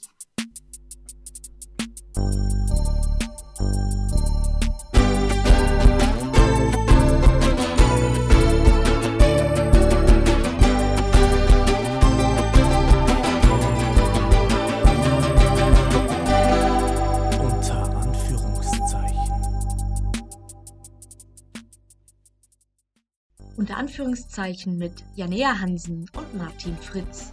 Musik Elias Hirschel. Unter Anführungszeichen ist ein Fanprojekt und erhebt keinen Anspruch auf Vollständigkeit oder gar Richtigkeit. Die drei Fragezeichen ist eine eingetragene Marke von Kosmos. Es wird in diesem Podcast lediglich referenziell auf die Bücher von Kosmos Verlag und die Hörspiele erschienen bei Europa Bezug genommen. Alle weiteren Infos findet ihr unter www.wordpress.com, der Umlaut als UE geschrieben. Dort findet ihr Infos zu uns, Weiterleitungen zu unserem Twitter-Account, unseren Kontakt, falls ihr uns schreiben möchtet, sowie Links zu allen Plattformen, auf denen der Podcast verfügbar ist.